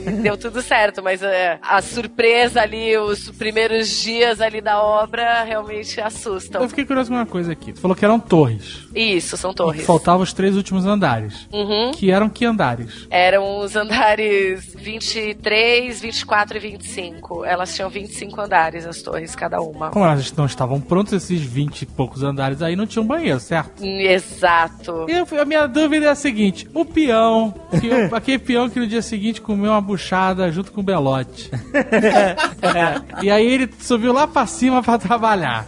E ele tá lá, refaz um rejum, joga porra nesse sentido. E bate aquela, aquela, aquela disposição. Como é que o peão faz? Essa é a primeira coisa que você descobre na obra.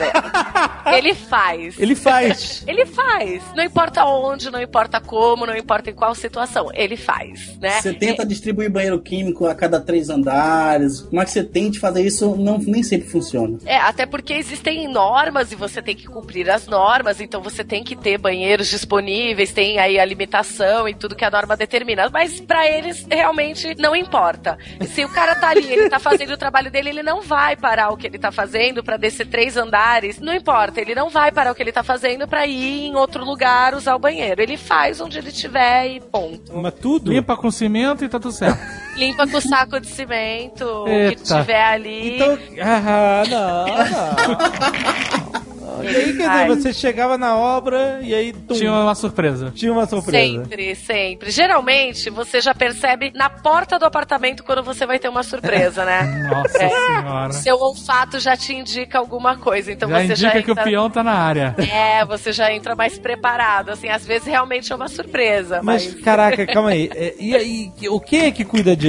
Então, geralmente tem um peão que é o ajudante, né? O famoso faz tudo. E, cara, sobra pra ele realmente lá. Caraca. Eles, geralmente, entre eles, depois, eles resolvem a situação do tipo, quando o cara sabe quem foi, ele vai lá e manda o cara que fez limpar, enfim. Mas quando ele não sabe, realmente sobra pro ajudante, sobra pra ele limpar.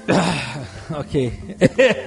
É isso, Jovem Nerd. A engenharia é isso também. Ai, ai. É lidar com isso. Não tem aquelas histórias de que hoje em dia essa parte de segurança do trabalho na obra é muito mais complexa, né? Aham. Mas antigamente, e não digo muito antigamente, era a moda caralha. Aham. Eu já cansei de ouvir de história de peão que tava almoçando, sentado na varanda, sei lá, e o garfo caía e aí ele, naquele reflexo de tentar pegar, ia junto, ia atrás. Porque tava sem equipamento, tava. Pois é, isso é complicadíssimo. Quando a gente contrata um peão, a gente faz né, uns treinamentos, ensina a utilização dos EPIs, que são os equipamentos de proteção individual, que todos eles são obrigados a utilizar. E uma das orientações que a gente dá é justamente para eles também não comerem no lugar de trabalho. Já chega eles cagarem, né?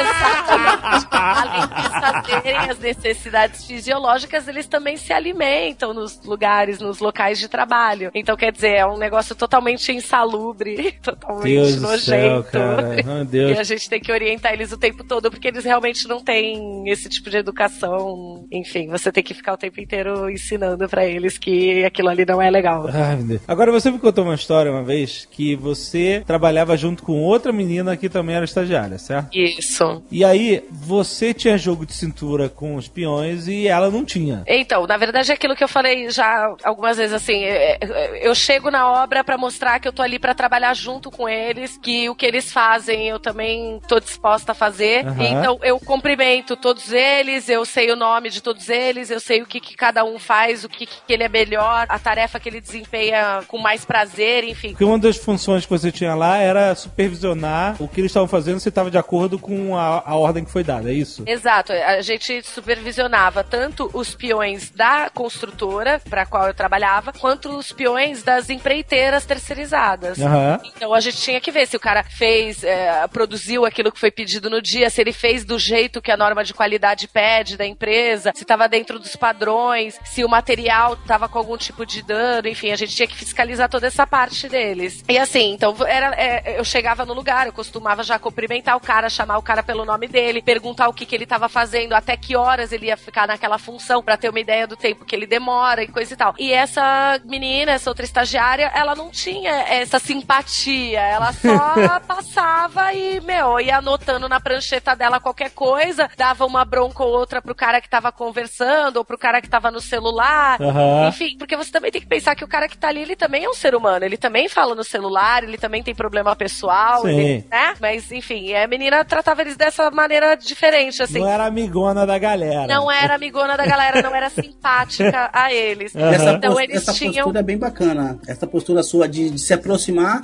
Eu conheço alguns engenheiros que eles têm aquele prazer de ser o capataz, de ser o mandão e Exato. faça isso porque eu tô mandando e tal. E depois o cara, o próprio peão, ele vai dar uma bola nas costas desse cara. Ele vai Exato. assim que puder, ele vai sacanear ele, vai fazer errado de sacanagem. Eu tenho uma a postura mais parecida com essa da Bárbara também, de estar por perto, de ser o brother, de explicar às vezes alguma coisa que eu, que eu sei a mais, por que que deve ser de uma forma ou de outra, ser gentil, conversar com o cara, conhecer pelo nome é importante, que os caras, muitas vezes, eles não... Eles se sentem invisíveis, sabe? Ninguém conhece eles, está lá e, eu, e outro cara, você poder conversar com cada um, é bacana, você ter essa postura e você tem o cara pro seu lado. Sim. Eu já vi casos de, de peão em obra, obra industrial, assim, que o cara sacaneia o outro engenheiro. Ele, porra, mas é você que tá aqui hoje? Pô, foi mal, eu fiz isso aqui porque eu pensei que era outro que, que vinha aqui. Eu falei, pô, mas aí não pode. Aí você chega na camaradagem do cara e dá uma dura no cara, porque ele já sabe que ele tá errado. Aham. Mas você, você mostra como funciona a coisa, mas você tenta trazer ele pra jogar no seu time, que é uma, é uma empresa, na verdade, você quer isso, né? Mas aí a Bárbara tinha essa amiga, colega de trabalho que não era tão simpática, e os peões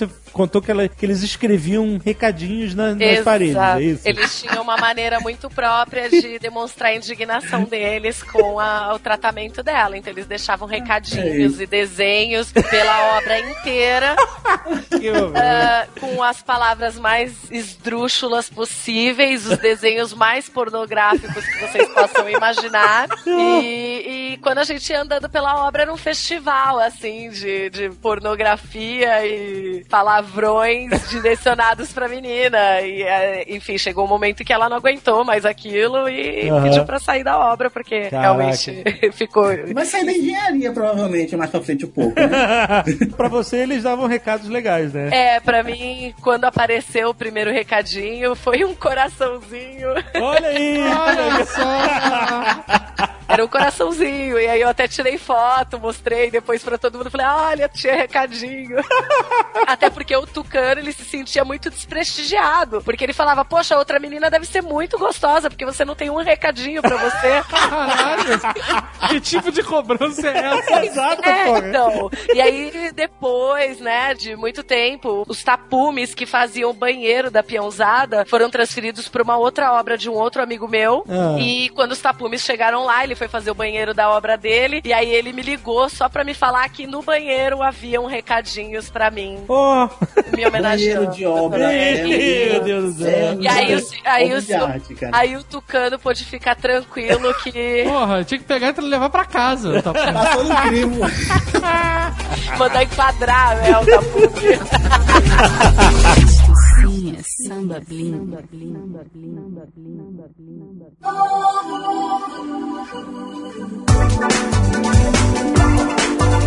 Delate, como começou a aplicação da sua expertise de engenharia com a sua paixão de skate? Como é que se faz uma pista de skate? Quais quais são as dificuldades? Começou com o skate, eu- o mais próximo de engenharia era eu rabiscando uma rampa com aquela curvatura e eu não sabia como calcular aquela curvatura se com uma madeirite que eu tinha roubado de obra, se eu ia conseguir. Eu peguei uma régua, tava curvando ela pra ver se dava. Depois eu aprendi que dá pra calcular aquilo, sabe? Como calcular. Usa um barbante e um lápis. Barbante lápis.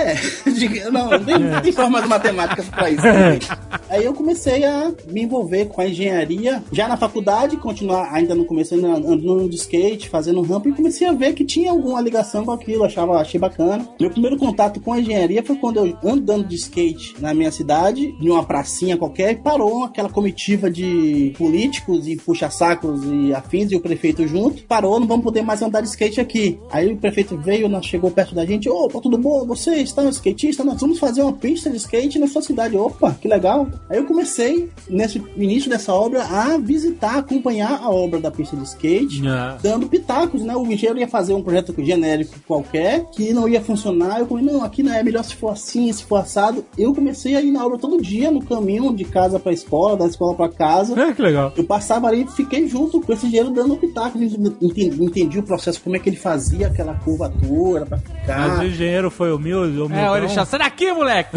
Não, foi tranquilo porque eu dei uma dica que funcionou, na verdade. Porque ele, o projeto que chegou na mão dele foi um desses projetos que quem projetou nunca tinha dado de skate. É, isso é um Eu problema. dei sorte de que esse engenheiro que eu tive contato, ele estava disposto a fazer, que ele queria fazer uma coisa bem feita, que funcionasse. Era humildão, esporte. era humildão. Humildão, é. Você foi o consultor skatista. Exatamente. Isso eu tinha lá por uns 15 anos de idade, ainda nem sonhava com engenharia. Aham. Já depois, já na faculdade, eu comecei a perceber toda essa informação nova chegando de, de cálculo e tudo mais. Eu comecei a ver que aquilo me- poderia me ajudar. Mas foi isso que despertou você o interesse da engenharia? Não, não exatamente. Eu passei, foi a segunda opção no vestibular. É na a época. segunda opção! Qual era a primeira opção? Super-herói. Era- Era informática, processamento. Ah, tá. Aí eu comecei a cursar e depois percebi que não. No terceiro semestre eu já tinha, já estava começando a pegar a matéria, peguei gosto e já segui adiante com ela. Foi, gostei bastante. E a parte de de skate eu fui juntando aí aos pouquinhos, fazer um projetinho aqui e ali. E aí eu comecei a, de vez em quando surgir contatos. Na minha cidade surgiu fazer outras pistas. Aí com internet, logo no comecinho assim de, de pistas de Geocities, eu fiz um site explicando a, Olha aí. Belote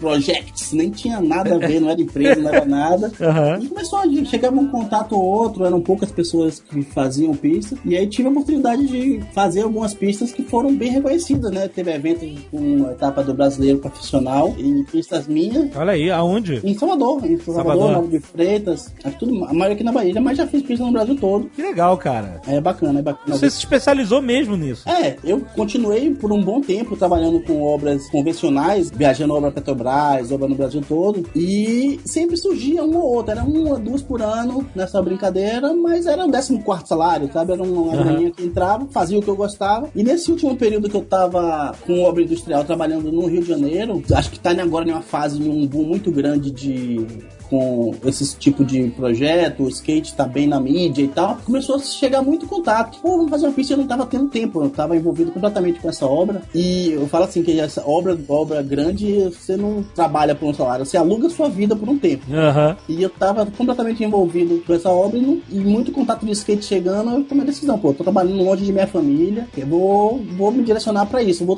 tornar essa, esse, esse projeto de pista de skate minha atividade principal. Eu acho que eu tenho já é, know-how pra tornar isso a atividade principal e tem funcionado. Voltei pra Bahia, trabalhando aqui, muita coisa atendendo prefeituras e condomínios e tá funcionando, é bacana. Que legal, cara. Olha aí, cara. E Um pensamento pre- empreendedor. Isso, isso é bonito de ver, E cara. assim, e detalhe, voltei a andar depois de mais de 10 anos parar, com mais de 40 quilos a mais do que o normal. Afinal, alguém tem que testar essas pistas, né, cara? tem, tem sido bacana, pá, voltou a ser meu, minha diversão principal. Mas você faz tudo, aquelas pistas que são de concreto, meio piscina, você faz half pipe de madeira ou de, tudo de concreto, varia ou... ou- Tem uma equipe, a gente faz pista de madeira, várias vezes a gente fez para eventos de campeonato, pista de madeira. Aham. Ou, e também pistas públicas a gente já fez para várias, várias cidades. Ali no Paraná, eu tive, em 2007, eu fiz aí no Clube Santa Mônica, aí perto de Curitiba. Ah, a gente Tem sabe onde pista, é. tem, um, tem uma pista, um projeto meu ali. Olha aí que maneiro. Vou lá escrever na parede.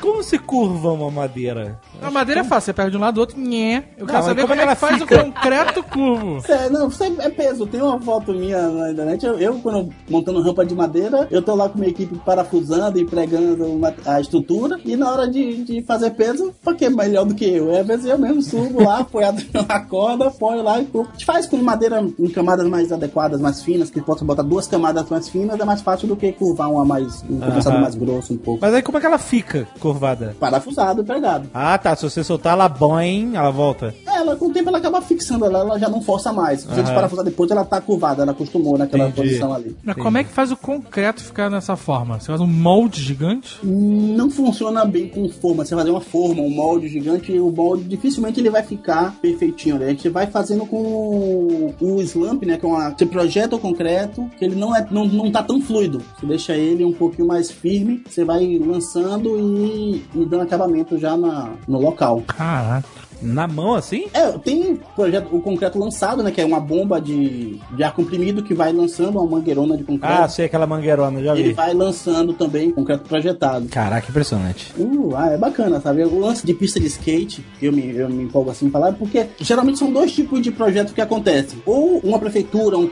alguém quer fazer um projeto de skate, contrata um arquiteto que nunca andou de skate na vida, faz lá o que ele viu em algum lugar na revista e não funciona bem pro skate. Sim. Ou chama a galera do skate pra dar o cara, a galera do skate acha que tá botando ali a pista dos sonhos dele. Bota degrau, bota corrimão. corrimão. Esse cara acha que tá botando a pista dos sonhos, só que do jeito que ele colocou no papel, não tem informações pra quem vai construir conseguir construir correto. Aham. Então eu consegui fazer algumas pistas bem elogiadas, assim, de juntar esses dois lados é bem bacana. É muito bom, você, você uniu duas coisas, a sua expertise de engenharia e é só. né? E ele anda de skate, que é impressionante. porque O know-how- Velote é um cara pequeno, um não cara é? que anda de skate. 130 quilos andando de skate é, É o teste definitivo pra qualquer pista.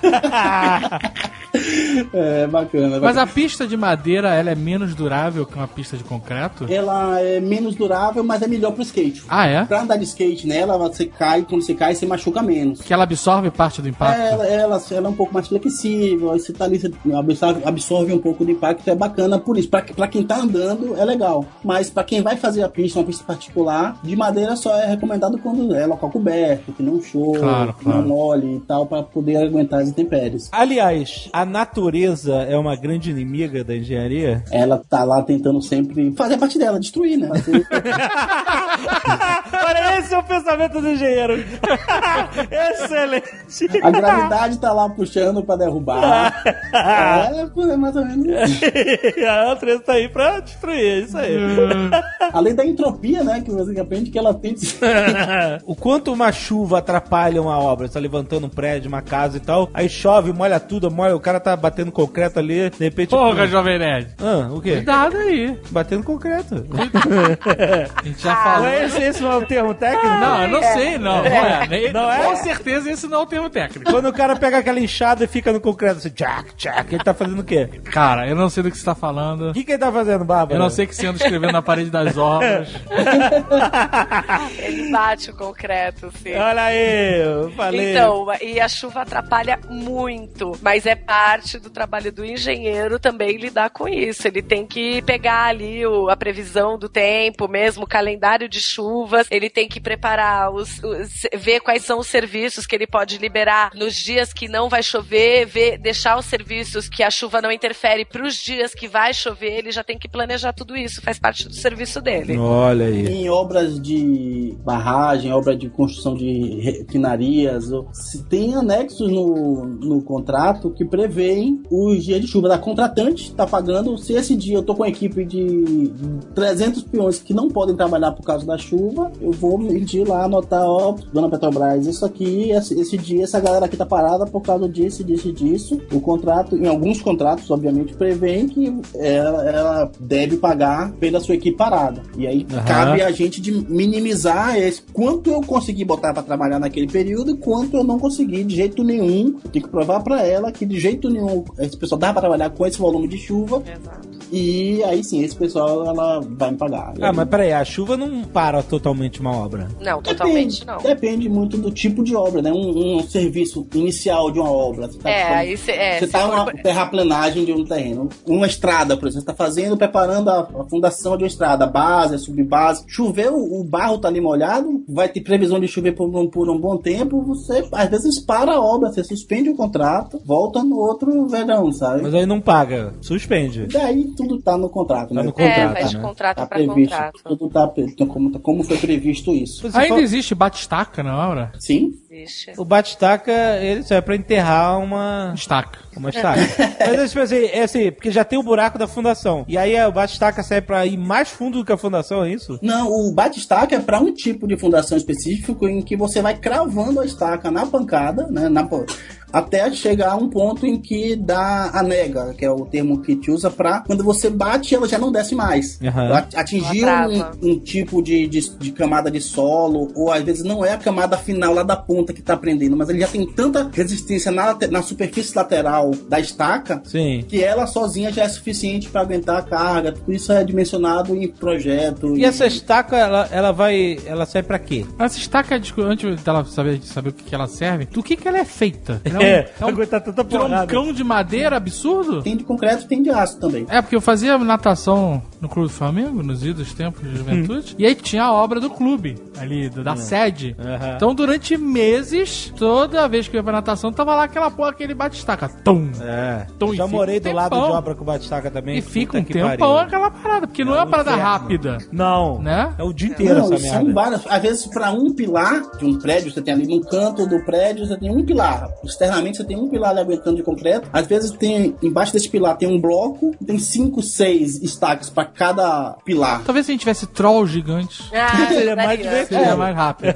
Ultimamente, Maria. O método de bate-estaca eu não tenho visto muito em uso, não sei como é que tá isso. A gente tem uma máquina específica que é que ela vai perfurando, tirando o solo, e aí você derrama, coloca a estrutura, a parte metálica, né, a armação, e derrama o concreto ali dentro. E enche, você cavou, botou o aço e encheu. Fica É um- uma estaca raiz, estaca lançada. Entendi. Agora você imagina que um troll gigante também não vai no banheirinho químico, não. Porra! Porra, a gente tá fazendo peão, maluco. E talvez bate-estaca pro troll gigante seja outra coisa, né?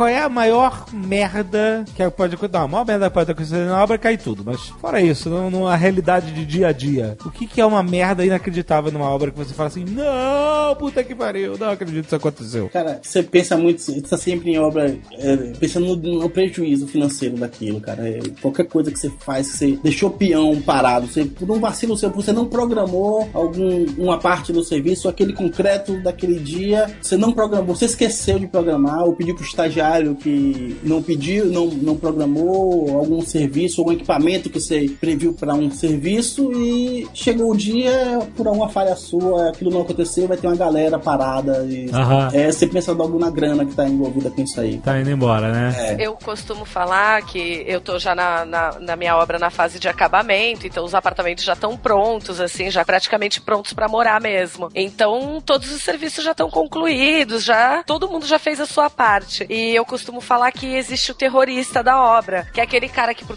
qualquer motivo que ele tá insatisfeito, sei lá, ele não ganhou quantas horas extras ele queria, ele, sei lá, brigou com a mulher dele, aquele dia ele não acordou legal, ele vai lá e quer causar algum transtorno na obra. E o que que ele faz? Ele abre todas as torneiras do apartamento, Ah, o que? tranca o apartamento e vai embora. E aí quando você chega, o apartamento está inteirinho alagado. E todo o serviço ali do pintor perdido, das portas, as portas estufadas. E, Caraca. cara, é um prejuízo gigante. Filha da puta é uma parada que tem em todo lugar, caramba. É o, te- é o terrorista da obra. Toda obra tem o terrorista da Meu obra. Deus, cara, nunca tinha parado pra pensar nisso. Isso, isso me deixa bem chateada, porque, é assim, eu acho que se, se o cara não tá feliz por qualquer motivo e tal, ele tem o direito de reclamar, mas ele não tem o direito de estragar o trabalho dos outros, né? É, problema, né? Cada um foi lá e fez a sua parte bonitinho, e aí o cara vai lá e estraga o de todo mundo. Puta, cara. Eu já tava com dificuldade de imaginar aquele apartamento pronto, todo novinho, se ali foi o lugar do, do banheiro do, do- Pois é. do cara. Agora ainda tem que imaginar Mas o, é. que, o que o terrorista da obra fez ali. do- Cara, banheiro, todos, eu imagino, são utilizados antes dos proprietários. Torce pro cara fazer no chão. É. Porque o chão normalmente Cara. leva revestimento. A parede é só tinta. E... antes da gente entregar pro cliente, né? Enfim, antes de realmente deixar de ser obra, ele passa por diversas limpezas no apartamento. Então, cara, quando chegar no cliente, não é pra ter nenhum vestígio da utilização daquele banheiro, né? Sim. É mesmo porque até a própria poeira da obra, ela demora um pouco a sair, né? Aquela poeira Demora. de obra mesmo. Sujeira, né, de obra. Não é só a poeira, é resto de massa, é Isso.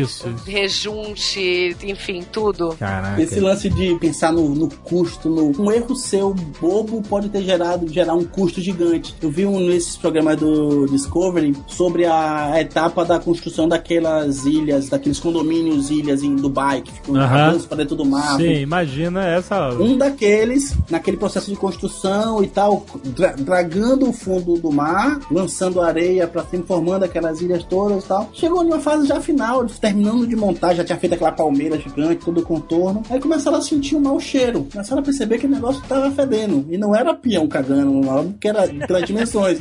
Começaram a perceber o mau cheiro. Alguém tinha mal calculado a circulação da água, com as aberturas não estavam suficientes. A água estava apodrecendo, as algas não estavam se re- revitalizando, tava água fedida de. não tava tendo a circulação adequada. Eu falei, puta que pariu, o cara desse projeto deve estar morrendo agora, né? Não, que ligaram pra esse cara, Mais uma vez a natureza atrapalhando o progresso. sabe? Aí, é. aí, aí eles conseguiram recalcular aquilo, ver como é que era a circulação e abriram, fizeram as aberturas adequadas para a água poder circular corretamente. Aham. Não, mas eu fiquei imaginando o gerentão da obra lá. Puta que pariu, fudeu. E agora?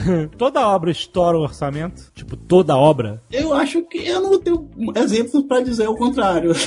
dizer que não. Será que existe alguma obra no mundo que ó, ficamos dentro do orçamento previsto? Tem, não, tem Ou assim, quando gente- isso acontecer, o universo vai explodir.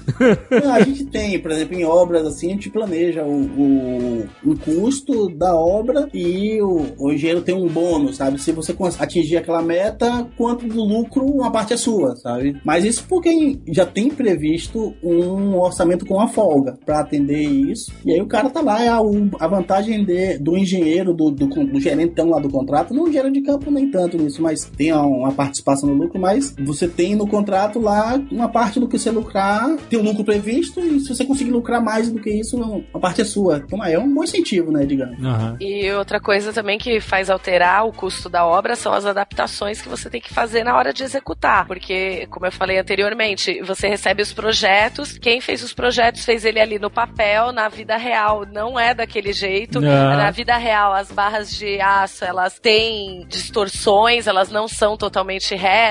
E então, quando você vai fazer uma viga, ela não sai totalmente quadradinha, que nem você projetou, totalmente retangular, ela abre de um lado, ela dá um probleminha do outro. Então, tem as adaptações, tem as falhas de execução e tem as adaptações de projeto. Então, por exemplo, você tinha alguma coisa prevista para passar ali, e aí na hora que você foi executar, você viu que naquele espaço que deu ali não vai dar para você passar aquela tubulação. Você vai ter que desviar ela para outro caminho. Então, você vai ter que reprojetar isso, você vai ter que executar, você vai gastar um pouco mais de material, enfim. Essas coisas também aumentam o custo da obra. Mas essa, essa galera que faz o projeto inicial no papel, ela, ela, eles saem fora? É isso? Eles fazem, entregam e. Então, depende do porte da obra. Nas obras que eu trabalhei, que são obras é, relativamente grandes, cada é, empresa era responsável por um projeto. Então, tinha uma empresa de engenharia elétrica que fazia o projeto de engenharia elétrica, tinha um uma empresa de engenharia hidráulica responsável pelo projeto de hidráulica, e aí depois ficava a cargo da, da construtora fazer a compatibilização desses projetos, que é tornar tudo isso possível, né? É, é. Funcionar no mesmo lugar. E aí, eventualmente, ir, informando essas empresas quando o projeto tinha algum problema de execução para que eles corrigissem no projeto e explicar tudo isso para eles. Então, todo esse intermédio também é feito pelo engenheiro que está lá na obra. Caraca, é impressionante. É, diferenciar essas disciplinas diferenciadas é, é bem importante, sim. E tem um setor específico para isso. Em obra de, É. de um porte maior, tem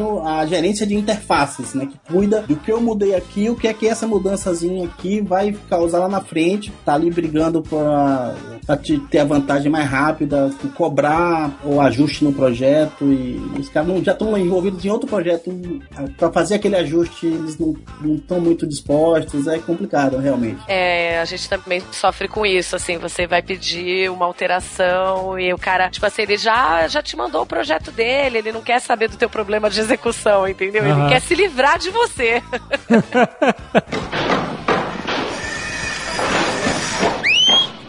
fui pra entrevista, né? Pro, era o gerentão de uma, de uma obra que ia me entrevistar. Aí eu fui conversando com ele, falando do lado técnico, toda aquela coisa. Aí eu percebi que no, no fundo da mesa dele tinha uma coleção de carrinhos, tipo Hot Wheels, mas mais, mais ligado a tratores, coisas de obra, guindastes, mini guindastes e tal. Aham. Eu tenho, ó, tem um lado nerd desse cara. Aí eu olhei mais com mais detalhe, o anel dele, a aliança do cara, era o The One Ring, sabe? Com escrituras em élfico. Aham. Aí eu falei, pô, não posso deixar passar isso. Aí eu falei, caramba, gostei do seu anel, cara, com, com em élfico. Cuidado! Não, mas tipo assim, não, é. Cuidado Não, gostei muito, gostei das escrituras em élfico e tal. Ele percebeu que. Ah. Aí você sente a sintonia nerd rolando. Ah. Aí o cara fala. Aí acabei fui contratado nessa obra, seguiu, a gente trabalhou junto várias vezes. Olha aí. pois é. Maçonaria nerd. É. O mundo nerd não tem muita interface com esse mundo de obra, sabe? A gente vive lá, cê- eu, eu gosto muito de, de falar sobre filmes, de coisas nerds e tal. Aí tava no, nessa cidade última que eu tava, no interior do Rio. Aí chegou um engenheiro novo, um engenheiro novato. Na cidade ele chegou, foi apresentar ele e tal, a cidade e tal, mostrando de sair pra jantar. Aí ele reconheceu, eu tava com a camisa de, de botão por cima e por dentro tava uma camisa do Nerdcast, do Jovem Nerd. Era uma Ah, é? dessas de, do Brucutu, sabe? Aí logo em cima tinha a cara de, de, um, de um dos dois assim. O cara olhou assim, ele percebeu ele olhando por, pela, pela abertura do botão. Cara, você é fã do Jovem Nerd? Aí eu falei, pô, cara, cara, abri a camisa, mostrei, aí rodou o assunto e tal. Aí trocando ideia, aí ficou meio que assim, aquele clima meio. Ele sempre não, não podia, não era muito aberto pra o peãozado, até mesmo para o conhecer esse lado da gente. Mas aí com ele a gente podia conversar, a gente tinha mais alguns assuntos, começava a surgir outros assuntos. E ele era bem novato de obra, É. tava colando em mim, aprendendo muita coisa, ele mostrava a obra ele, e mais tinha outros assuntos. Aí passava meio de longe, tinha aquele um cumprimento mais, aquela, aquela olhada assim, meio tipo em segredo, tipo uma confraria que você sabe que é seu é brother ali, sabe? Aham. Você leu alguns recadinhos na parede depois dessa obra? Não, não. não, não.